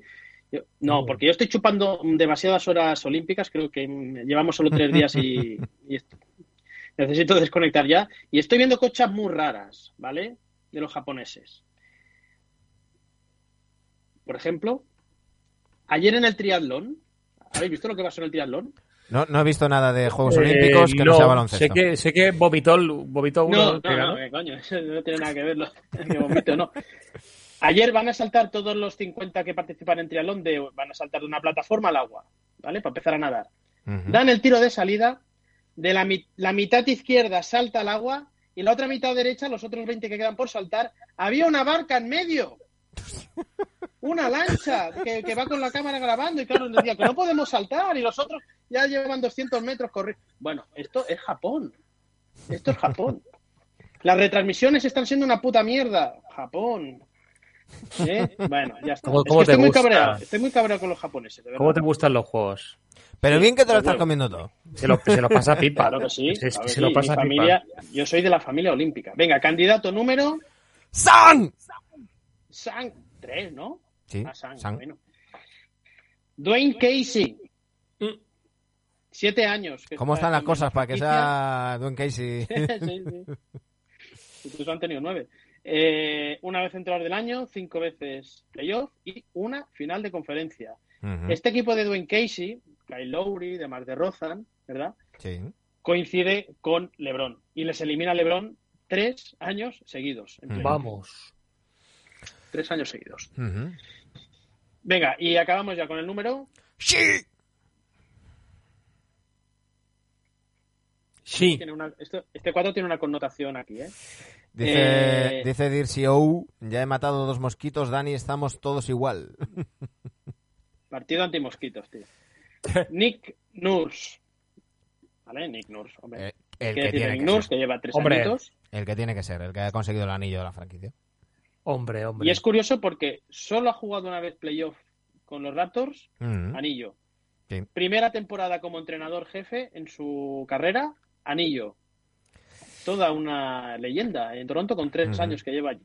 Sí, y luego, luego, bueno, pues eso ya sabemos, la, la burbuja y esta temporada de los Tampa, Tampa Raptors, que ya Los comentamos con, con, con Iman Adam. Que, bueno, pues yo, yo creo que tiene que ser Nick Nurse, ¿no, chicos? Sí, no. Sí, sí, claro. No Realmente, ojo, que, que con 15 años ganes tú un anillo, 15 años, perdón, con 15 años de la franquicia, perdón, 25 años de la franquicia, eh, Sí, tela, ¿no? sí, sí. Para ganar el primer anillo. Realmente, Sí, relativamente pronto. Uy, espera que se me, se me ha ido aquí esto. Os iba, iba a poner... Bueno, no sé qué pasa, que, que no, no os veo. Vosotros me veis bien, ¿no? Vosotros se- Yo seguís ahí. sí. Seguís ahí, Basilis. Basilis. Ya- eso ya va, ya va a quedar, ya va a quedar. Eh, Sí. Vale, que tengo aquí una cosa preparada. Pues nada, ya sabéis, esta noche en arroba RC en Twitter tendréis la encuesta para elegir a vuestro Fab Coach de los Toronto Raptors. Y nos despedimos con otra canción de Amy que va a entrar a cuchillo y se va a cortar a cuchillo. Y pasamos a la sección de Sergio Gimón.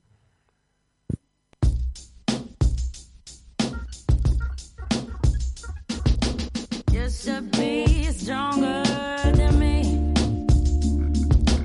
You've been here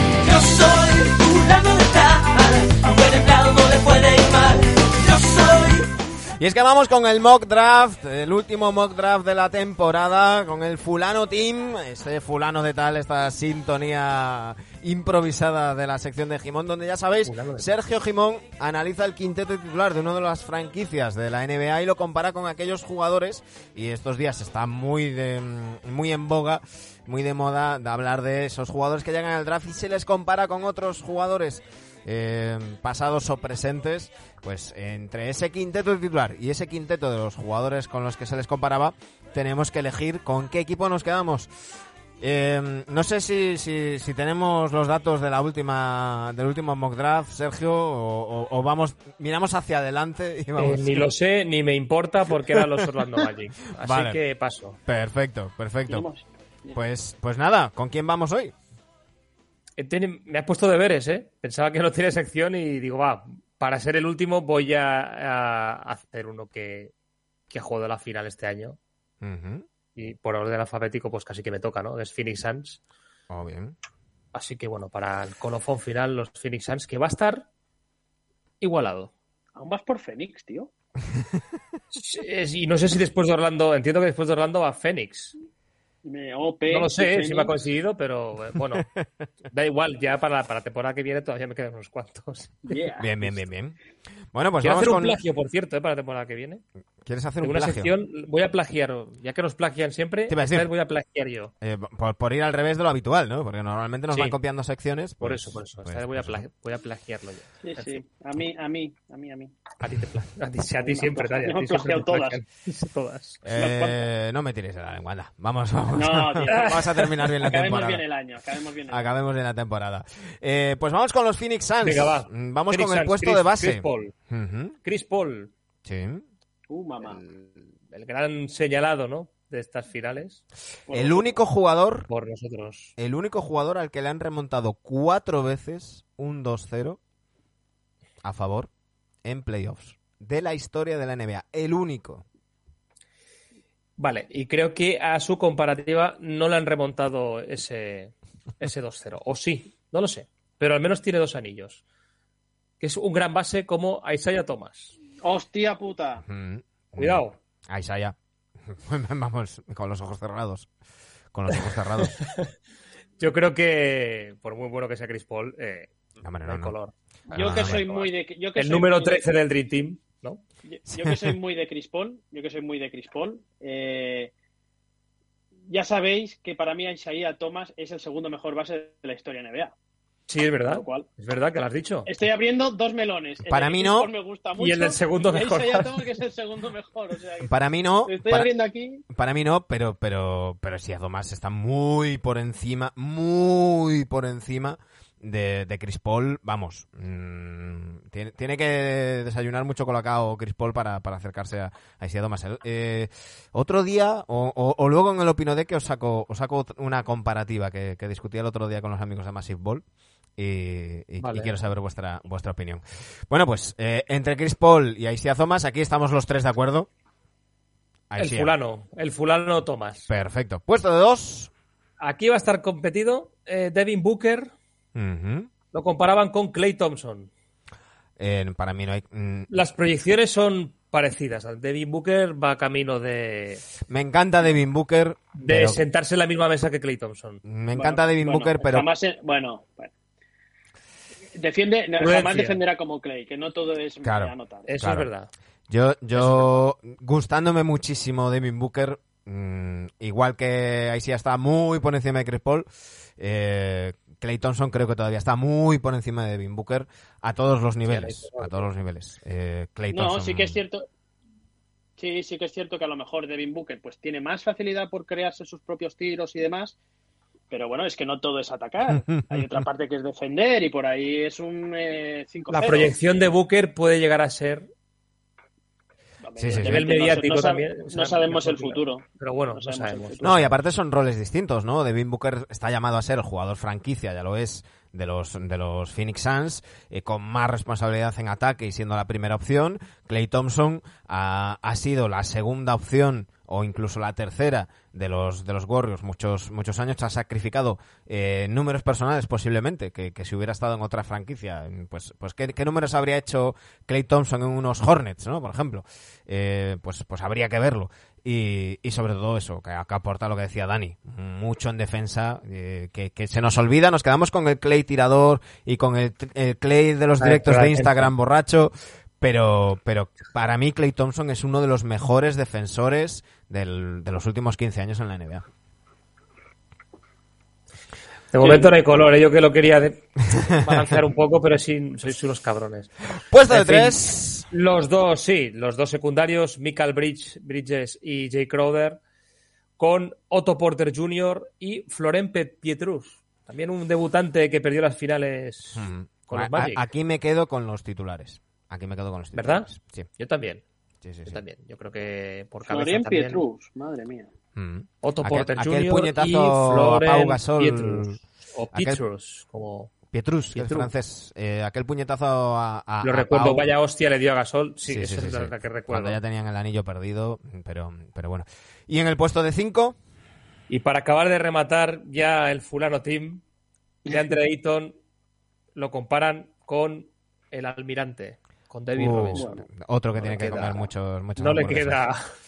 Bueno, Pues, pues yo me quedo con el fulano team. El fulano, este fulano es potente, ¿eh? Esto iba a estar igualado, ¿no? Este fulano hubiera ganado, hubiera ganado el anillo.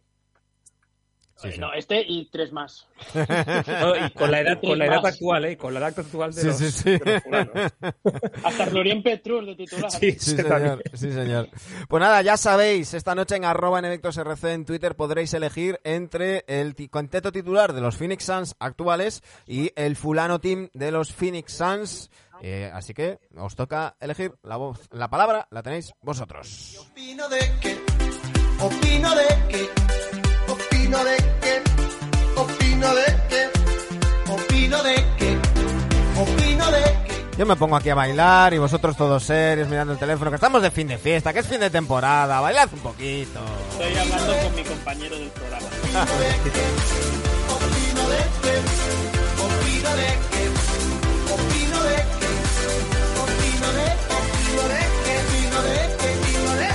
Opino ante esto. Opino ante No esto. me, sale, no me sale lo de la cabeza, tío. No, no, no, no te sale, ¿eh? no te sale. No me sale. bueno, chicos, eh, vamos con un, con un breve opino de que para, para cerrar la, la temporada. Eh, antes de nada, porque nos está preguntando por aquí Rubén si la comparativa entre Enrique y, y el Chacho. No, no, no, eso, eso lo dijo John Ball. Y, y mañana, mañana a las nueve y media estamos en el canal de, de Massive Ball.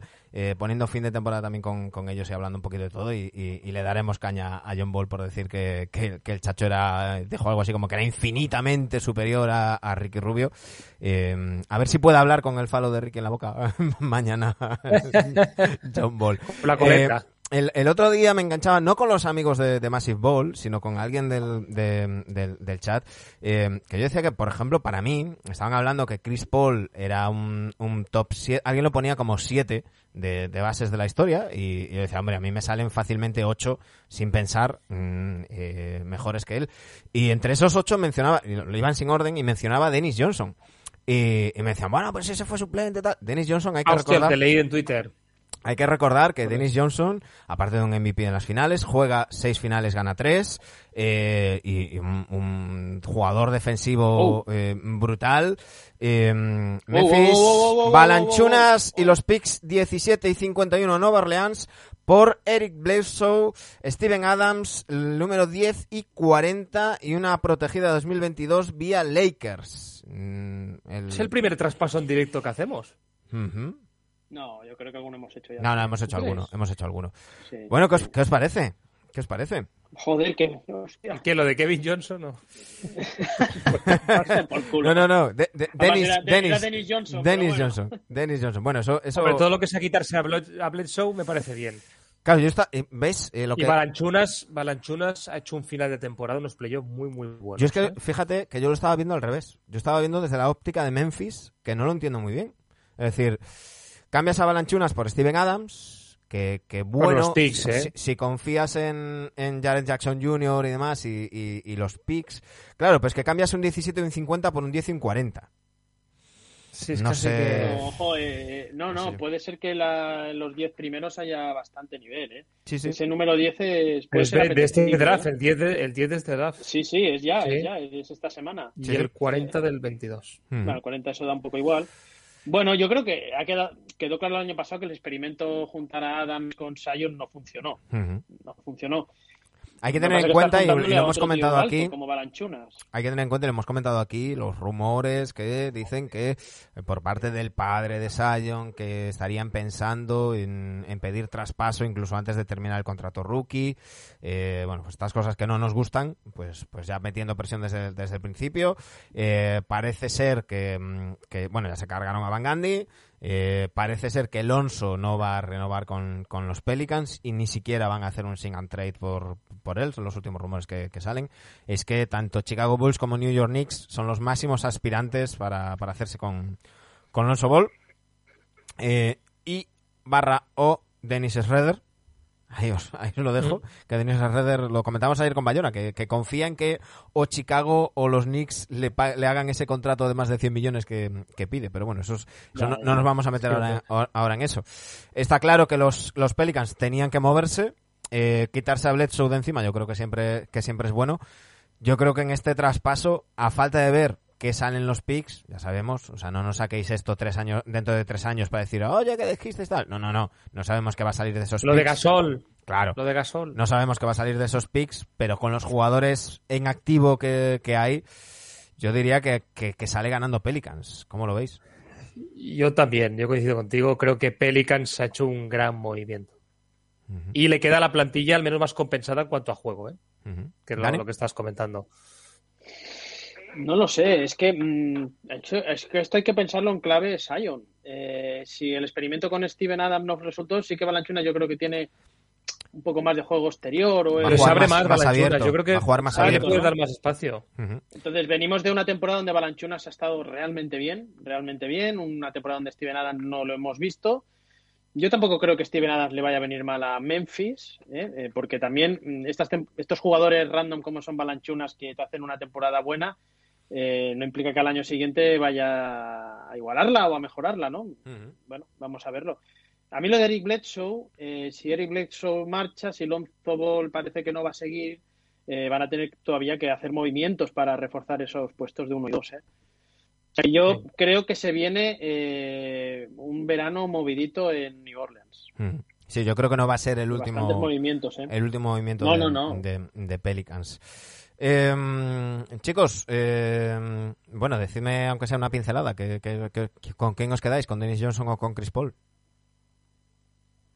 Yo, yo que los he visto a los dos, eh, como jugador me gusta más Chris Paul, pero en mi valoración como con al final hay que verlo también en títulos ganados, evidentemente, es una parte que cada uno le dé la proporción que quiera.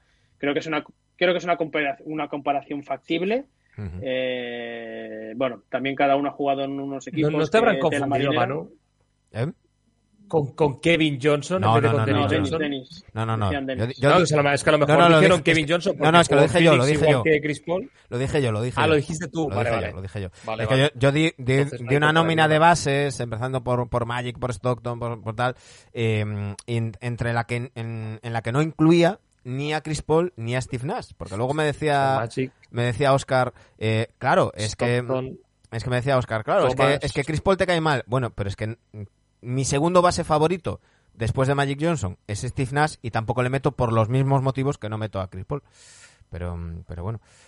Creo que son jugadores también muy diferentes. ¿eh? Sí, Uno, yo recuerdo a Johnson que era un defensor tremendísimo y precisamente lo que no tiene Chris Paul, ¿no? Una grandísima defensa, pero el ataque de Chris Paul y sobre todo la dirección, lo que para mí es un base puro. eh, yo he visto muy pocas cosas como Paul. Yo, Y de yo- aquí, sí, evidentemente los. Y los es que no vi jugar, es que me pilla muy lejos a mí Johnson. Los reconocimientos y los están ahí y los equipos, los equipos con los que ha jugado cada uno también están. Claro. Eh, yo también quiero recordar que mucha gente se queda con el Dennis Johnson de, de los Celtics, ya veterano y, y muy tocado físicamente, pero el, el, el Dennis Johnson de, de Seattle. Seattle, que es MVP de las finales, es, es- eh, ese Dennis Johnson con el 24 a la espalda era una auténtica máquina de atacar y, un, y un crack. Eh, eh, dice Bognarowski que Nueva Orleans crea espacio salarial eh, para, para agosto que le permite eh, o bien mm, igualar una, mm, una oferta que se le haga a Alonso Ball o eh, espacio mm, espacio salarial para mm, perseguir un agente libre, un base agente libre como Kyle Lowry o, otros. Eh, y, y dicen, lo que estábamos comentando aquí, ¿no? que los Pelicans les gusta Valenchunas como eh, un tipo que abra espacio en, sobre, sobre la cancha, que es algo que, sobre todo si van a tirar de, de Point Zion, también van a necesitar que, que se abra espacio para que, para que penetre y, y vaya, y vaya ahí. Oye, Eh, a lo mejor Manu, a lo mejor Manu, eh, Memphis lo que quiere es un tío más interior y lo que New Orleans necesitaba es un tío más, eh, un pivot más exterior, ¿no? Oye, vamos a ver cómo evoluciona, ¿no? Sí, por eso digo que, dos, con la recuperación de Jaren Jackson Jr., pues a lo mejor buscas buscas tener a, a Jaren de mm, a JJJ de, de, de cuatro que se pueda abrir más y, y tener por dentro un, un tipo más, más al rebote como puede ser Steven Adams que haga, que haga un- una labor Evidentemente más... mucha más mucha más sangre caliente Adams que, que Balanchunas también. Y veteranía y, veremos. y demás. Bueno, veremos, veremos. Eh, chicos, yo lo que quiero que me hagáis es, eh, evidentemente hemos ido comentando mm, toda la temporada a lo largo que, que, se- que ha ido transcurriendo, transcurriendo. Hemos comentado las finales, los playoffs y, mm, y demás. Hemos hablado de los, de los backs campeones. Pero yo quiero que me hagáis vosotros un, un resumen de, de- de esta temporada y cómo, con qué regusto os, quedáis. Ya me decía Dani el otro día que se le había hecho, se le había hecho larga, que se le había hecho un poco bola. Eh, ¿Cómo, cómo, qué, qué- qué- qué sensaciones os quedáis de esta, de esta temporada 2021? Bueno, temporada típica, empezamos como, como acabamos la anterior, tipo burbujas, si hay sin público, no me, no me gustó mucho, la verdad, que se jugara así demasiado y muy seguido. Eh, y temporada marcada por, por las lesiones. Es que es, es inevitable pensar eso. Lesiones importantes, jugadores clave, lo de Clay Thompson, ya empezamos con, con eso del primer palo. Y eso ha repercutido en las finales, ¿no? Unos playoffs que, bueno, han sido emocionantes en, en cuanto a rondas, porque estoy. Y, que volvió el público, que volvieron los Knicks, eso sí que me gustó. Y unas finales que, bueno, yo las he vivido, pero. Digamos, y el año pasado, por ejemplo, yo las vi en directo. Y este año mm, no las he visto. Las he visto todo, he visto todos los partidos, pero no han sido en directo. No me, o sea, no me han, no me han despertado ese gusanillo de final eh, increíble de hostia, vamos, hay que verla sí o sí como años anteriores, ¿no? Y eso es el regusto que me queda al final. Ha sido una buena temporada, ¿no? Enhorabuena a Milwaukee, que al final se la ha merecido, para mí ningún pero. Pero una temporada de, de 6-7. Como nota final le pongo. ¿Dani? Yo creo que es la temporada de la recuperación. Eh, todavía tiene que avanzar la NBA y tiene que, eh, bueno, todavía le queda trabajo por hacer, pero es una temporada de recuperación respecto a la burbuja del año pasado, que fue horroroso, fue horroroso. Mm. Las lesiones marcan este año, claramente, si bien es cierto que todos los equipos han tenido lesionados. Recordemos a De Vincenzo en Milwaukee, ¿eh? que parece que nos olvidemos, Sí. pero todos han pasado por lesiones. Recordémonos Chris Paul en las primeras rondas que se podían haber quedado en el camino, etcétera, etcétera. ¿no? Una temporada muy exigente y una temporada que hemos vuelto a ver a los Knicks, cosa que, que me ha agradado muchísimo. Y yo no estoy tan, bueno, como dice Sergio, yo creo que han sido unas finales eh, tremendas. A mí yo hacía mucho tiempo que no disfrutaban unas finales con dos equipos relativamente nuevos y yo calificaría la temporada un 7, 7, 7 y pico. Pero porque se me ha hecho bola, ¿eh? No, no Ujú. por la... Porque es muy condensada, ¿no? Sí. Yo, Sí, eh, bueno, por cierto, dice Filomeno72, buenas noches, me he perdido el Gran Daimiel. Bueno, ya sabes que durante 15 días tienes Lo este puedes vídeo ver. en, en Twitch. Eh, en cuanto terminemos, esto va a estar colgado en iBox, en YouTube, Spotify y, y demás. Eh, dice Rubén, para mí desde donde venimos es un regalo. Y dice Gotovio la temporada para el contexto en el que ha sido, eh, en, el que está ha sido de 10. Yo no, no voy a decir un 10, pero sí que voy a, a- dar quizás un poquito más de, matices. Yo creo que la, temporada empezó muy mal. Yo creo que, que- que no tenía que haber empezado en diciembre, o de haber empezado en diciembre no tenía que haber sido 72 partidos. Creo que hemos visto una temporada regular bastante mala.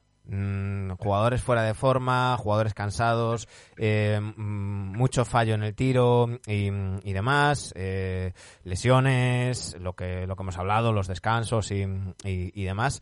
Pero sí que creo que además conforme ha empezado a llegar el público a los pabellones, hemos recuperado la NBA que nos, que nos gusta. Eh, y creo que los playoffs sí que han sido de 10 o incluso de 11. Quitando el tema de las lesiones, que siempre es una putada que, se decía por, lesiones. Pero creo, creo que hemos visto unos playoffs muy interesantes. Creo que hemos visto equipos nuevos que también nos gusta. Creo que hemos visto el nacimiento de, alguna que otra rivalidad, como, como Trey Young, eh, eh, Isuano y Dani Gea. Em, creo que hemos visto eh, el final de un proyecto como era el de, el de Philadelphia 76ers, el, el procés, eh, al menos para Ben Simmons. Mm, Creo que en eso estaremos los tres, los tres de acuerdo. Y creo que hemos tenido unos playoffs donde hemos visto buen baloncesto, donde hemos visto eh, emoción, con dos finalistas que creo que eran los que más se lo merecían, que nos han dado unas finales muy entretenidas y muy divertidas que además se han, se han eh, saldado con, con la victoria de un equipo que, como decía antes Daimiel, pues construido con paciencia. Ocho años han pasado desde que llegaron Middleton y Antetokounmpo a, a, a los Bucks. Tantos rumores, tanto bulebu chau chau que decía Andrés Montes, y al final ahí han seguido, han sabido construir pieza a pieza eh, a su equipo. La evolución también del entrenador. Yo, y lo hemos, lo hemos dicho en los playoffs y en las finales, las hostias que le dimos a, a Baden-Holzer y, nos ha callado y tenemos que reconocerle el mérito y que lo ha hecho muy bien. Y, y yo creo que es algo bueno para la NBA, independientemente de lo que, lo que hemos hablado, ¿no? Independientemente de las audiencias y demás, creo que a medio largo plazo es muy bueno para la NBA que haya variación en los finalistas, que haya variación en los campeones, que, que eso va a provocar también que tengamos una postemporada entretenida, porque cuando los favoritos no ganan, esto hay que moverse. Y hay que, y hay que haber tiene que haber cambios y tiene que haber traspasos y, y demás, y creo que eso va a estar muy bien. Así que en balance yo le daría un 8 a la temporada, porque a la postemporada le doy, le doy un 11 y, y a la temporada regular me quedo un poquito más, más cortito. Yo quiero hacer un par de matices eh, que a medida que vamos hablando a mí me vienen a la cabeza, porque señores y señoras, aquí no nos preparamos nada. No. Aquí Manu va- nos atraca, nos atraca con preguntas y respondemos como podemos. Eh, y me han venido a la cabeza dos temas. Uno, creo que es una temporada con deberes pendientes. Creo que todos tenemos ganas de ver a los grandes equipos sin lesiones. O sea, Mm. eh, Anthony Davis tiene que llegar sano a los playoffs y jugarlos. Stephen Curry, Clay Thompson, bueno, de Curry y tal. Eh, estos Super Nets que han formado también los queríamos haber visto sin lesiones. En ese sentido, creo que se me queda pendiente algo respecto a este año, ¿no? Y segundo punto, creo que es una liga también de ciertos nombres y hay que poner en valor.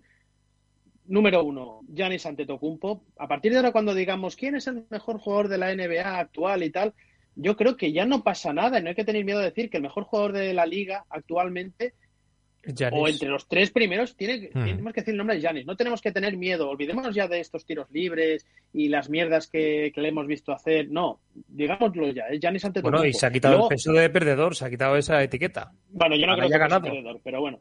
Eh, y, y luego que hay otros nombres que nos preparan una liga en cinco años que va a ser espectacular. Trey Young, Luka Doncic. Estamos ante un a cambio de guardia, Dani. Un cambio de guardia, Dani, sí, señor. Exacto, hemos visto a Nikola Jokic MVP de una temporada regular.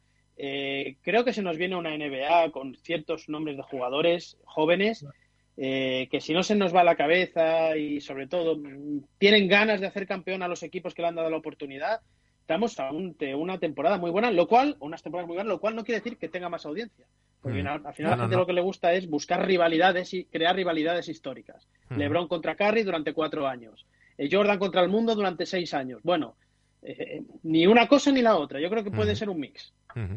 Nos dice mm, Rubén, dice un 11 porque Lebron a la primera a la calle, ¿eh, Manu? dice Filomeno.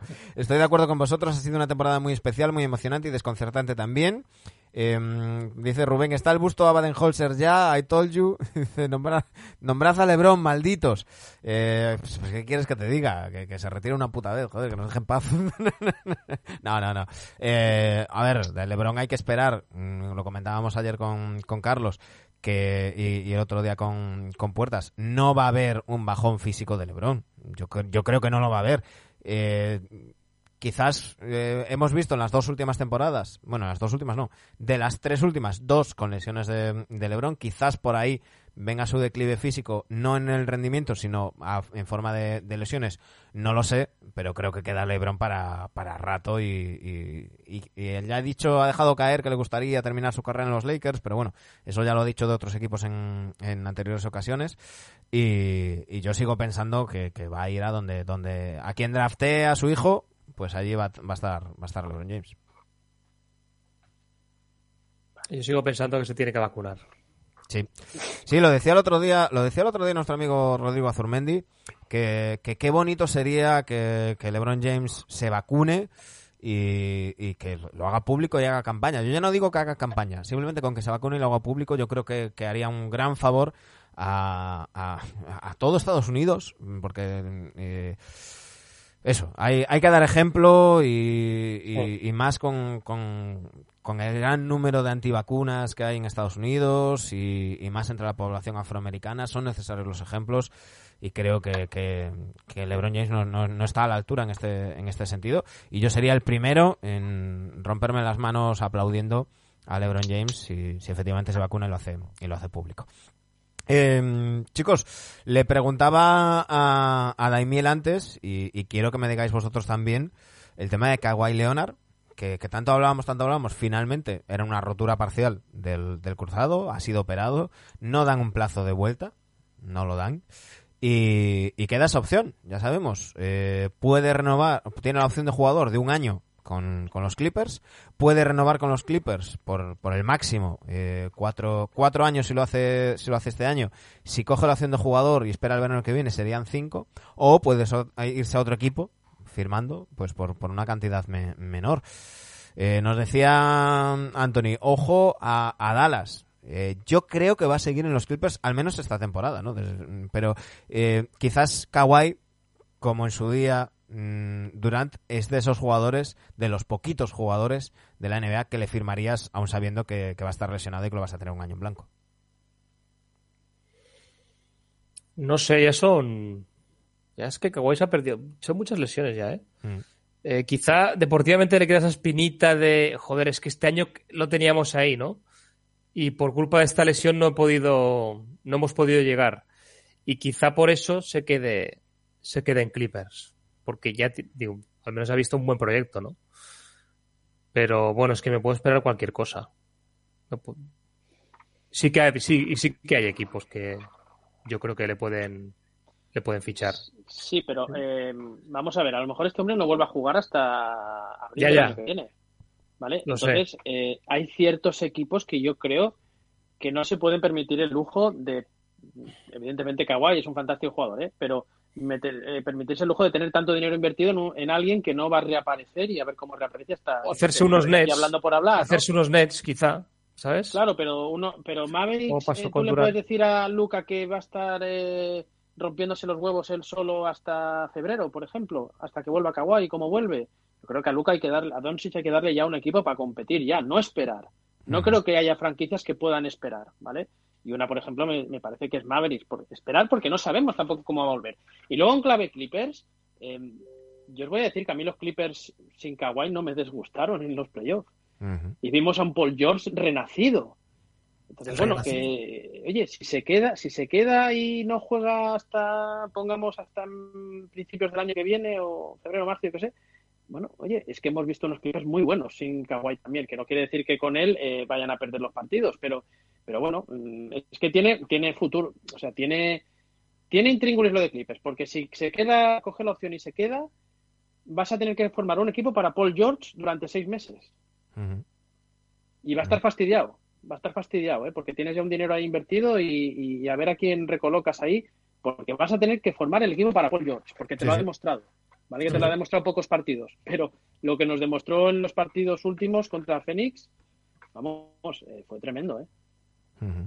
Yo creo que Eh, tiene eh, buena y mala solución amba- ambos casos. Nos queda eh, bueno, por cierto, cuando os decimos que, que os, que os quedéis con, con las cosas que suenan en Hoops Hype, pues mira, eh, eh, esto de, de- de- del traspaso de los Pelicans y los Grizzlies ha salido mm, pues hace un ratito, nos ha pillado en, en directo y, y hace siete horas eh, decía Hoops Hype eh, Jeremy Wu de Sport Illustrated decía los rivales creen que Eric- Bledsoe puede ser traspasado.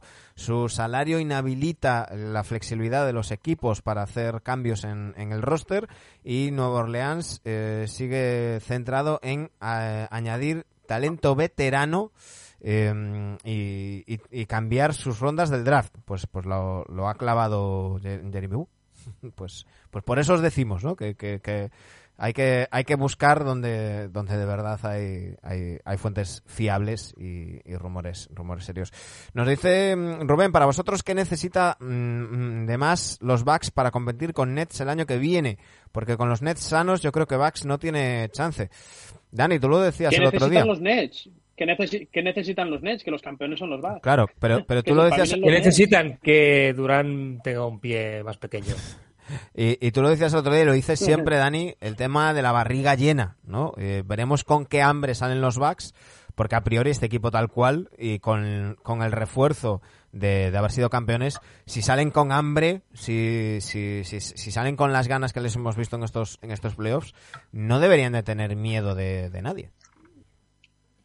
Yo si veo a los Bucks del último mes y medio, dos meses, miedo a nadie. Luego, Repeat. eh, no sé si repeat, pero eh, miedo a nadie. Evidentemente que esto es un juego y luego vemos quién gana y quién pierde, aunque sepamos quiénes son los mejores. Pero eh, yo no estaría preocupado siendo de Milwaukee. No, no. Es diferente al caso de Toronto. A Toronto se te marcha Kawhi. Da igual que tenga la barriga Claro. llena que vacía. Se te marcha Kawhi, Claro. adiós a la temporada para aspirar a algo. Aquí se va a quedar todo Dios, buen ambiente, vendrán cagadas, evidentemente no van a ganar todos los partidos, pero a día de hoy, a día de hoy, el máximo favorito para mí el año que viene siguen siendo los Bucks. Hay que respetar al campeón. Eh, por cierto, eh, cuentan que los Sixers están interesados en Kyle Lowry, recordemos, agente libre, eh, aunque mm, dicen que los Lakers, los Mavericks, los Pelicans y los Heat eh, son los, los principales favoritos. Eh, ya sé que Rubén nos va a preguntar ahora, los rumores para los Lakers y tal, hay que tener en cuenta que eh, los Lakers no tienen apenas espacio salarial y todos los agentes que libres que vayan a firmar o los firman por mucho menos, entre comillas, de lo que valen, o van va a tener que ser vía sing and trade. Y, y el otro día decía, decía Bognarowski en, en- en su podcast que los Lakers han llamado a las 29 otras franquicias ofreciéndoles a Kuzma y a Kentavious Caldwell Pope a cambio de jugadores y que las 29 han dicho que no.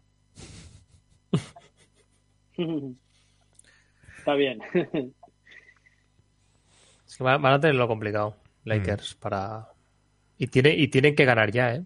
Sí, sí. Tienen que moverse. Tienen que moverse ya y hacer un equipo ya para, para campeonar. Sí, porque lo de este año no les ha funcionado. ¿eh? Al principio, en las previas pensábamos que lo habían hecho bastante bien y demás. Yo tenía mis recelos con Dennis Schroeder, porque no creo que es el base que tenía que sustituir a Rondo. Era otro tipo de jugador y lo trajeron para sustituir a Rondo. Ha demostrado que no.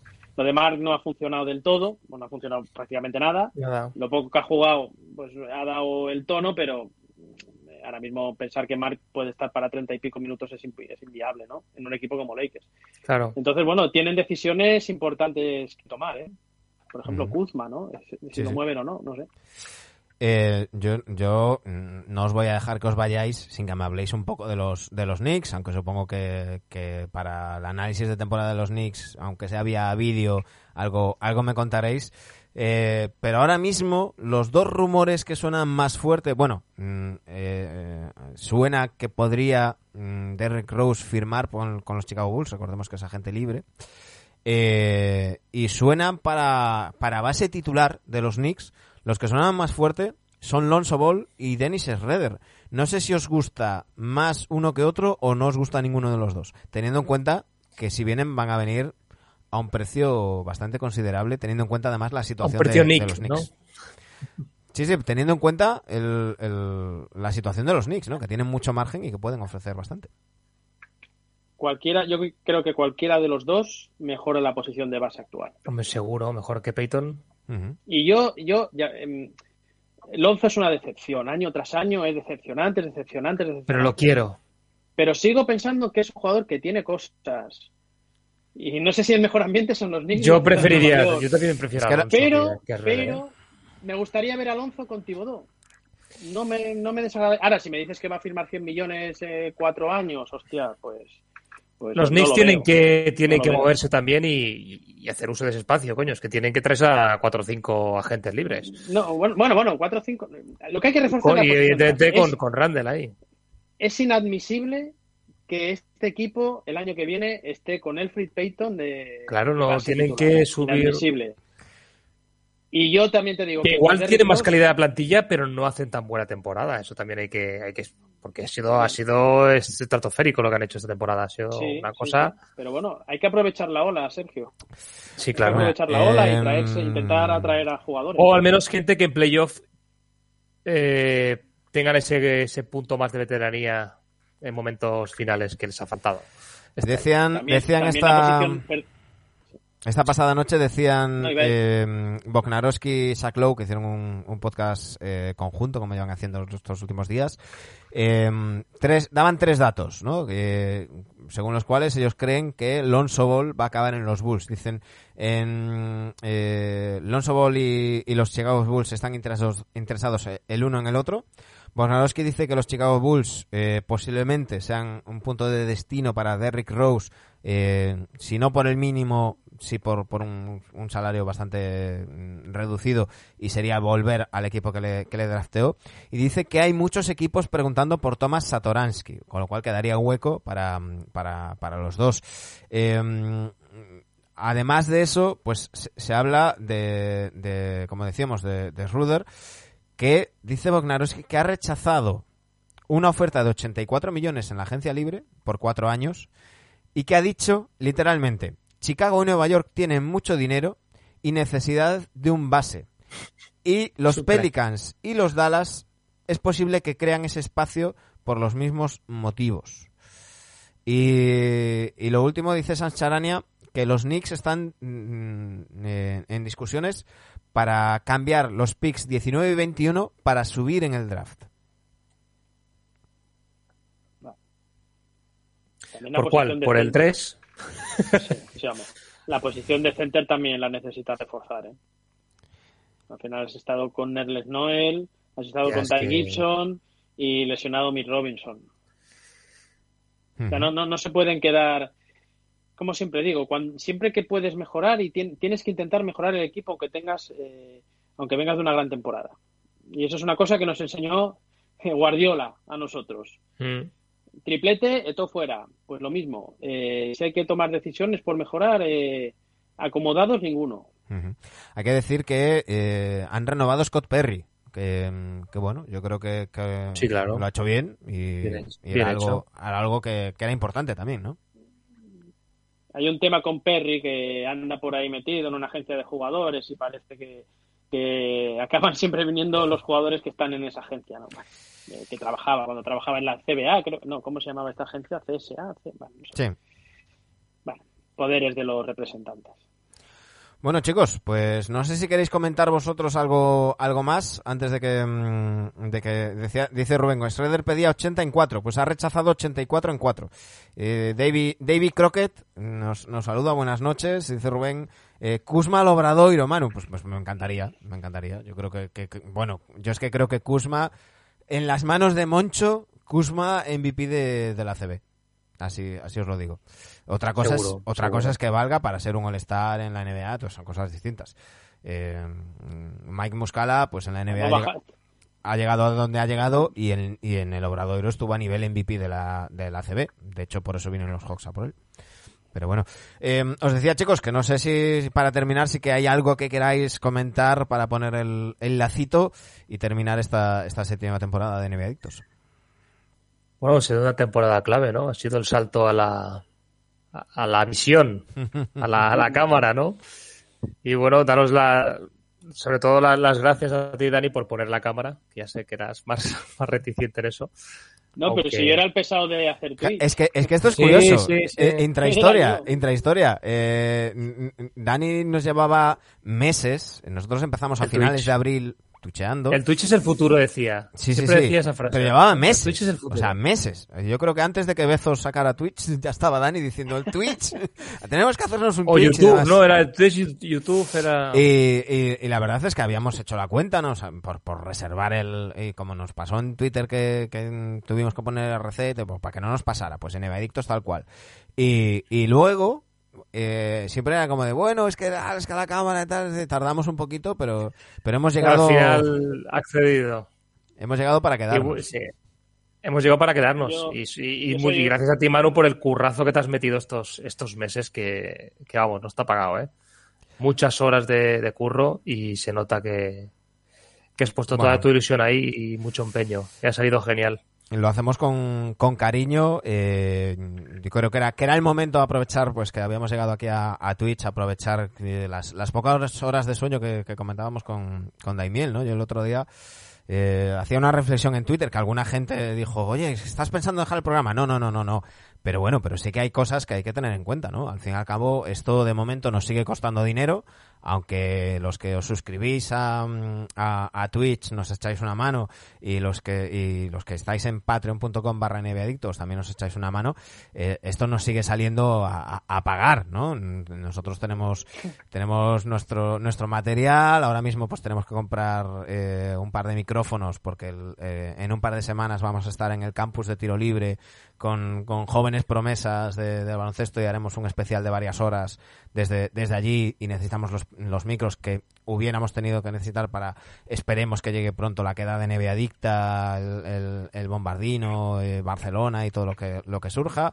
Eh, pues, pues eso, y tenemos nuestros gastos de, de, de League Pass, de Athletic y demás, que al fin y al cabo es lo que utilizamos para, para informarnos también, ¿no? Y, y yo reflexionaba, decía que, que es que realmente en los últimos meses eh, le he dedicado una media de entre 8 y 10 horas diarias a, a- a la NBA, a NBA Adictos y, y demás, que al final es un trabajo también.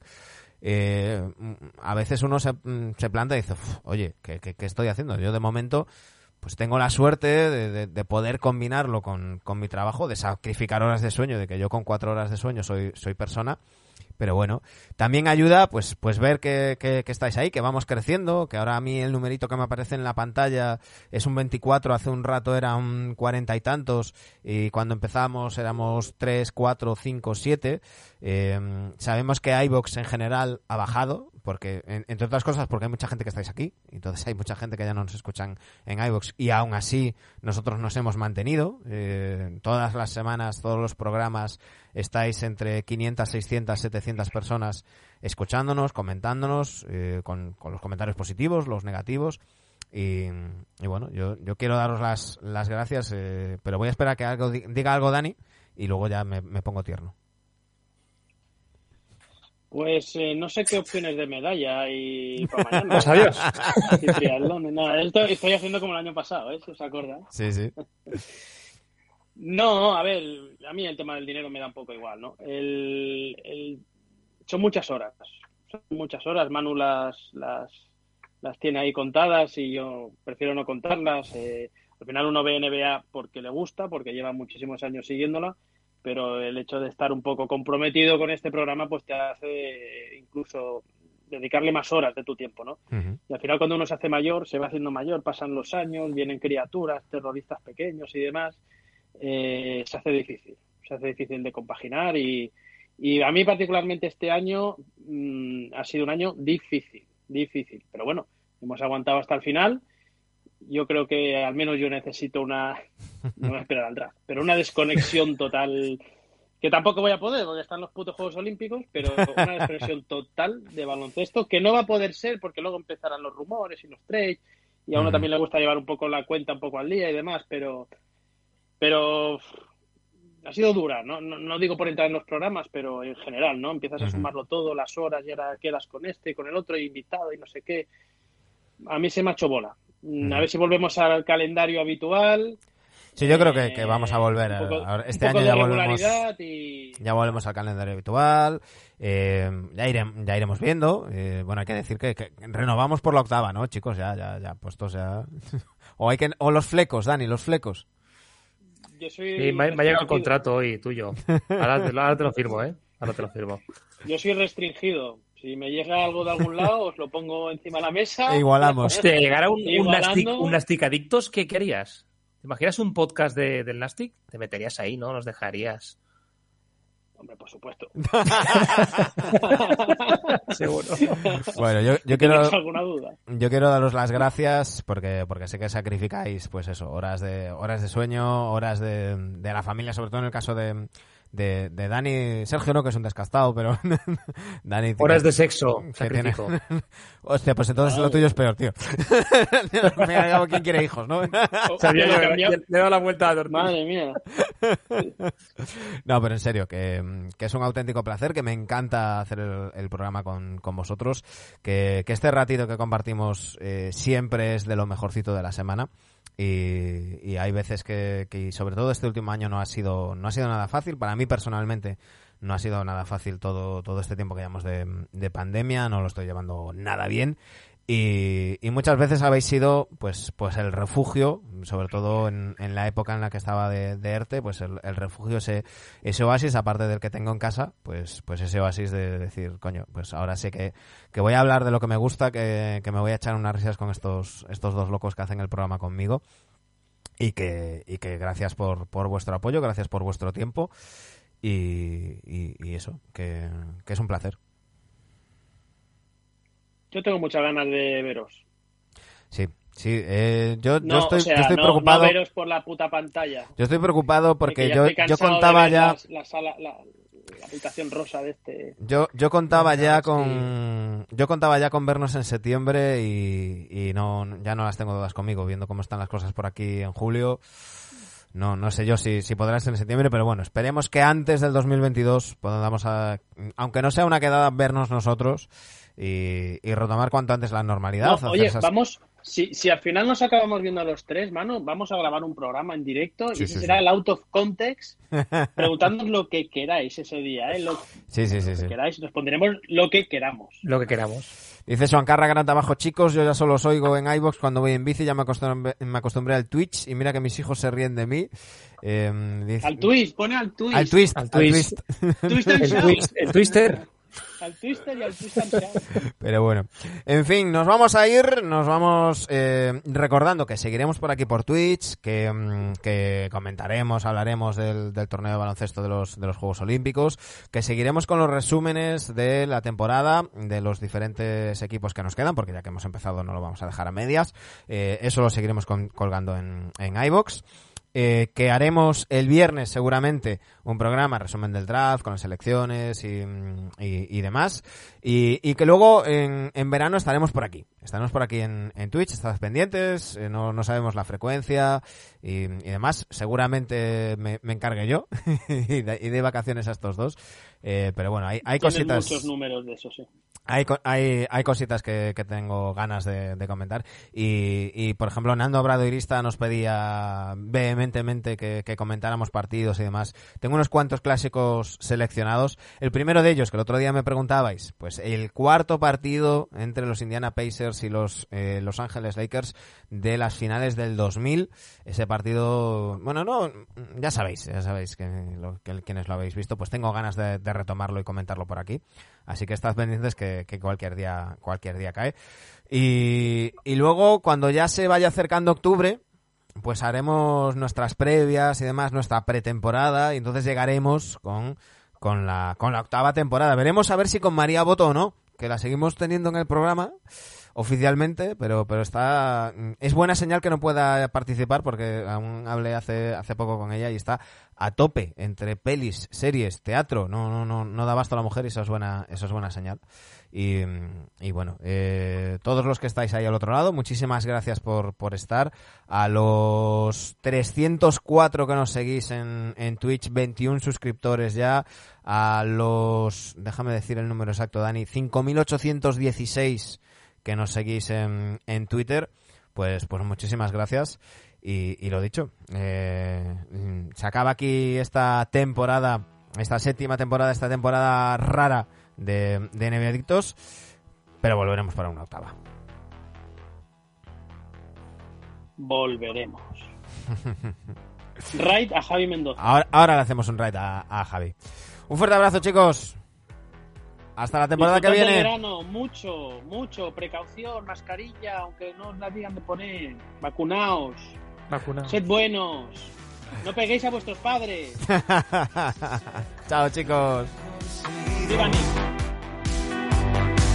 Ya no está tan mal visto restar el valor Nosotros nos vamos. Uy, si, no me muero antes. hasta la próxima vez que tomemos soluciones que ganas de amar el conflicto. Nosotros nos vamos, os dejamos con Javi Mendoza, eh, que lo tenemos por aquí conectado. Así que ya sabéis. Volvemos, volvemos por aquí por Twitch eh, estos días con los resúmenes de temporada y el viernes eh, con el draft. Un fuerte abrazo, un saludo.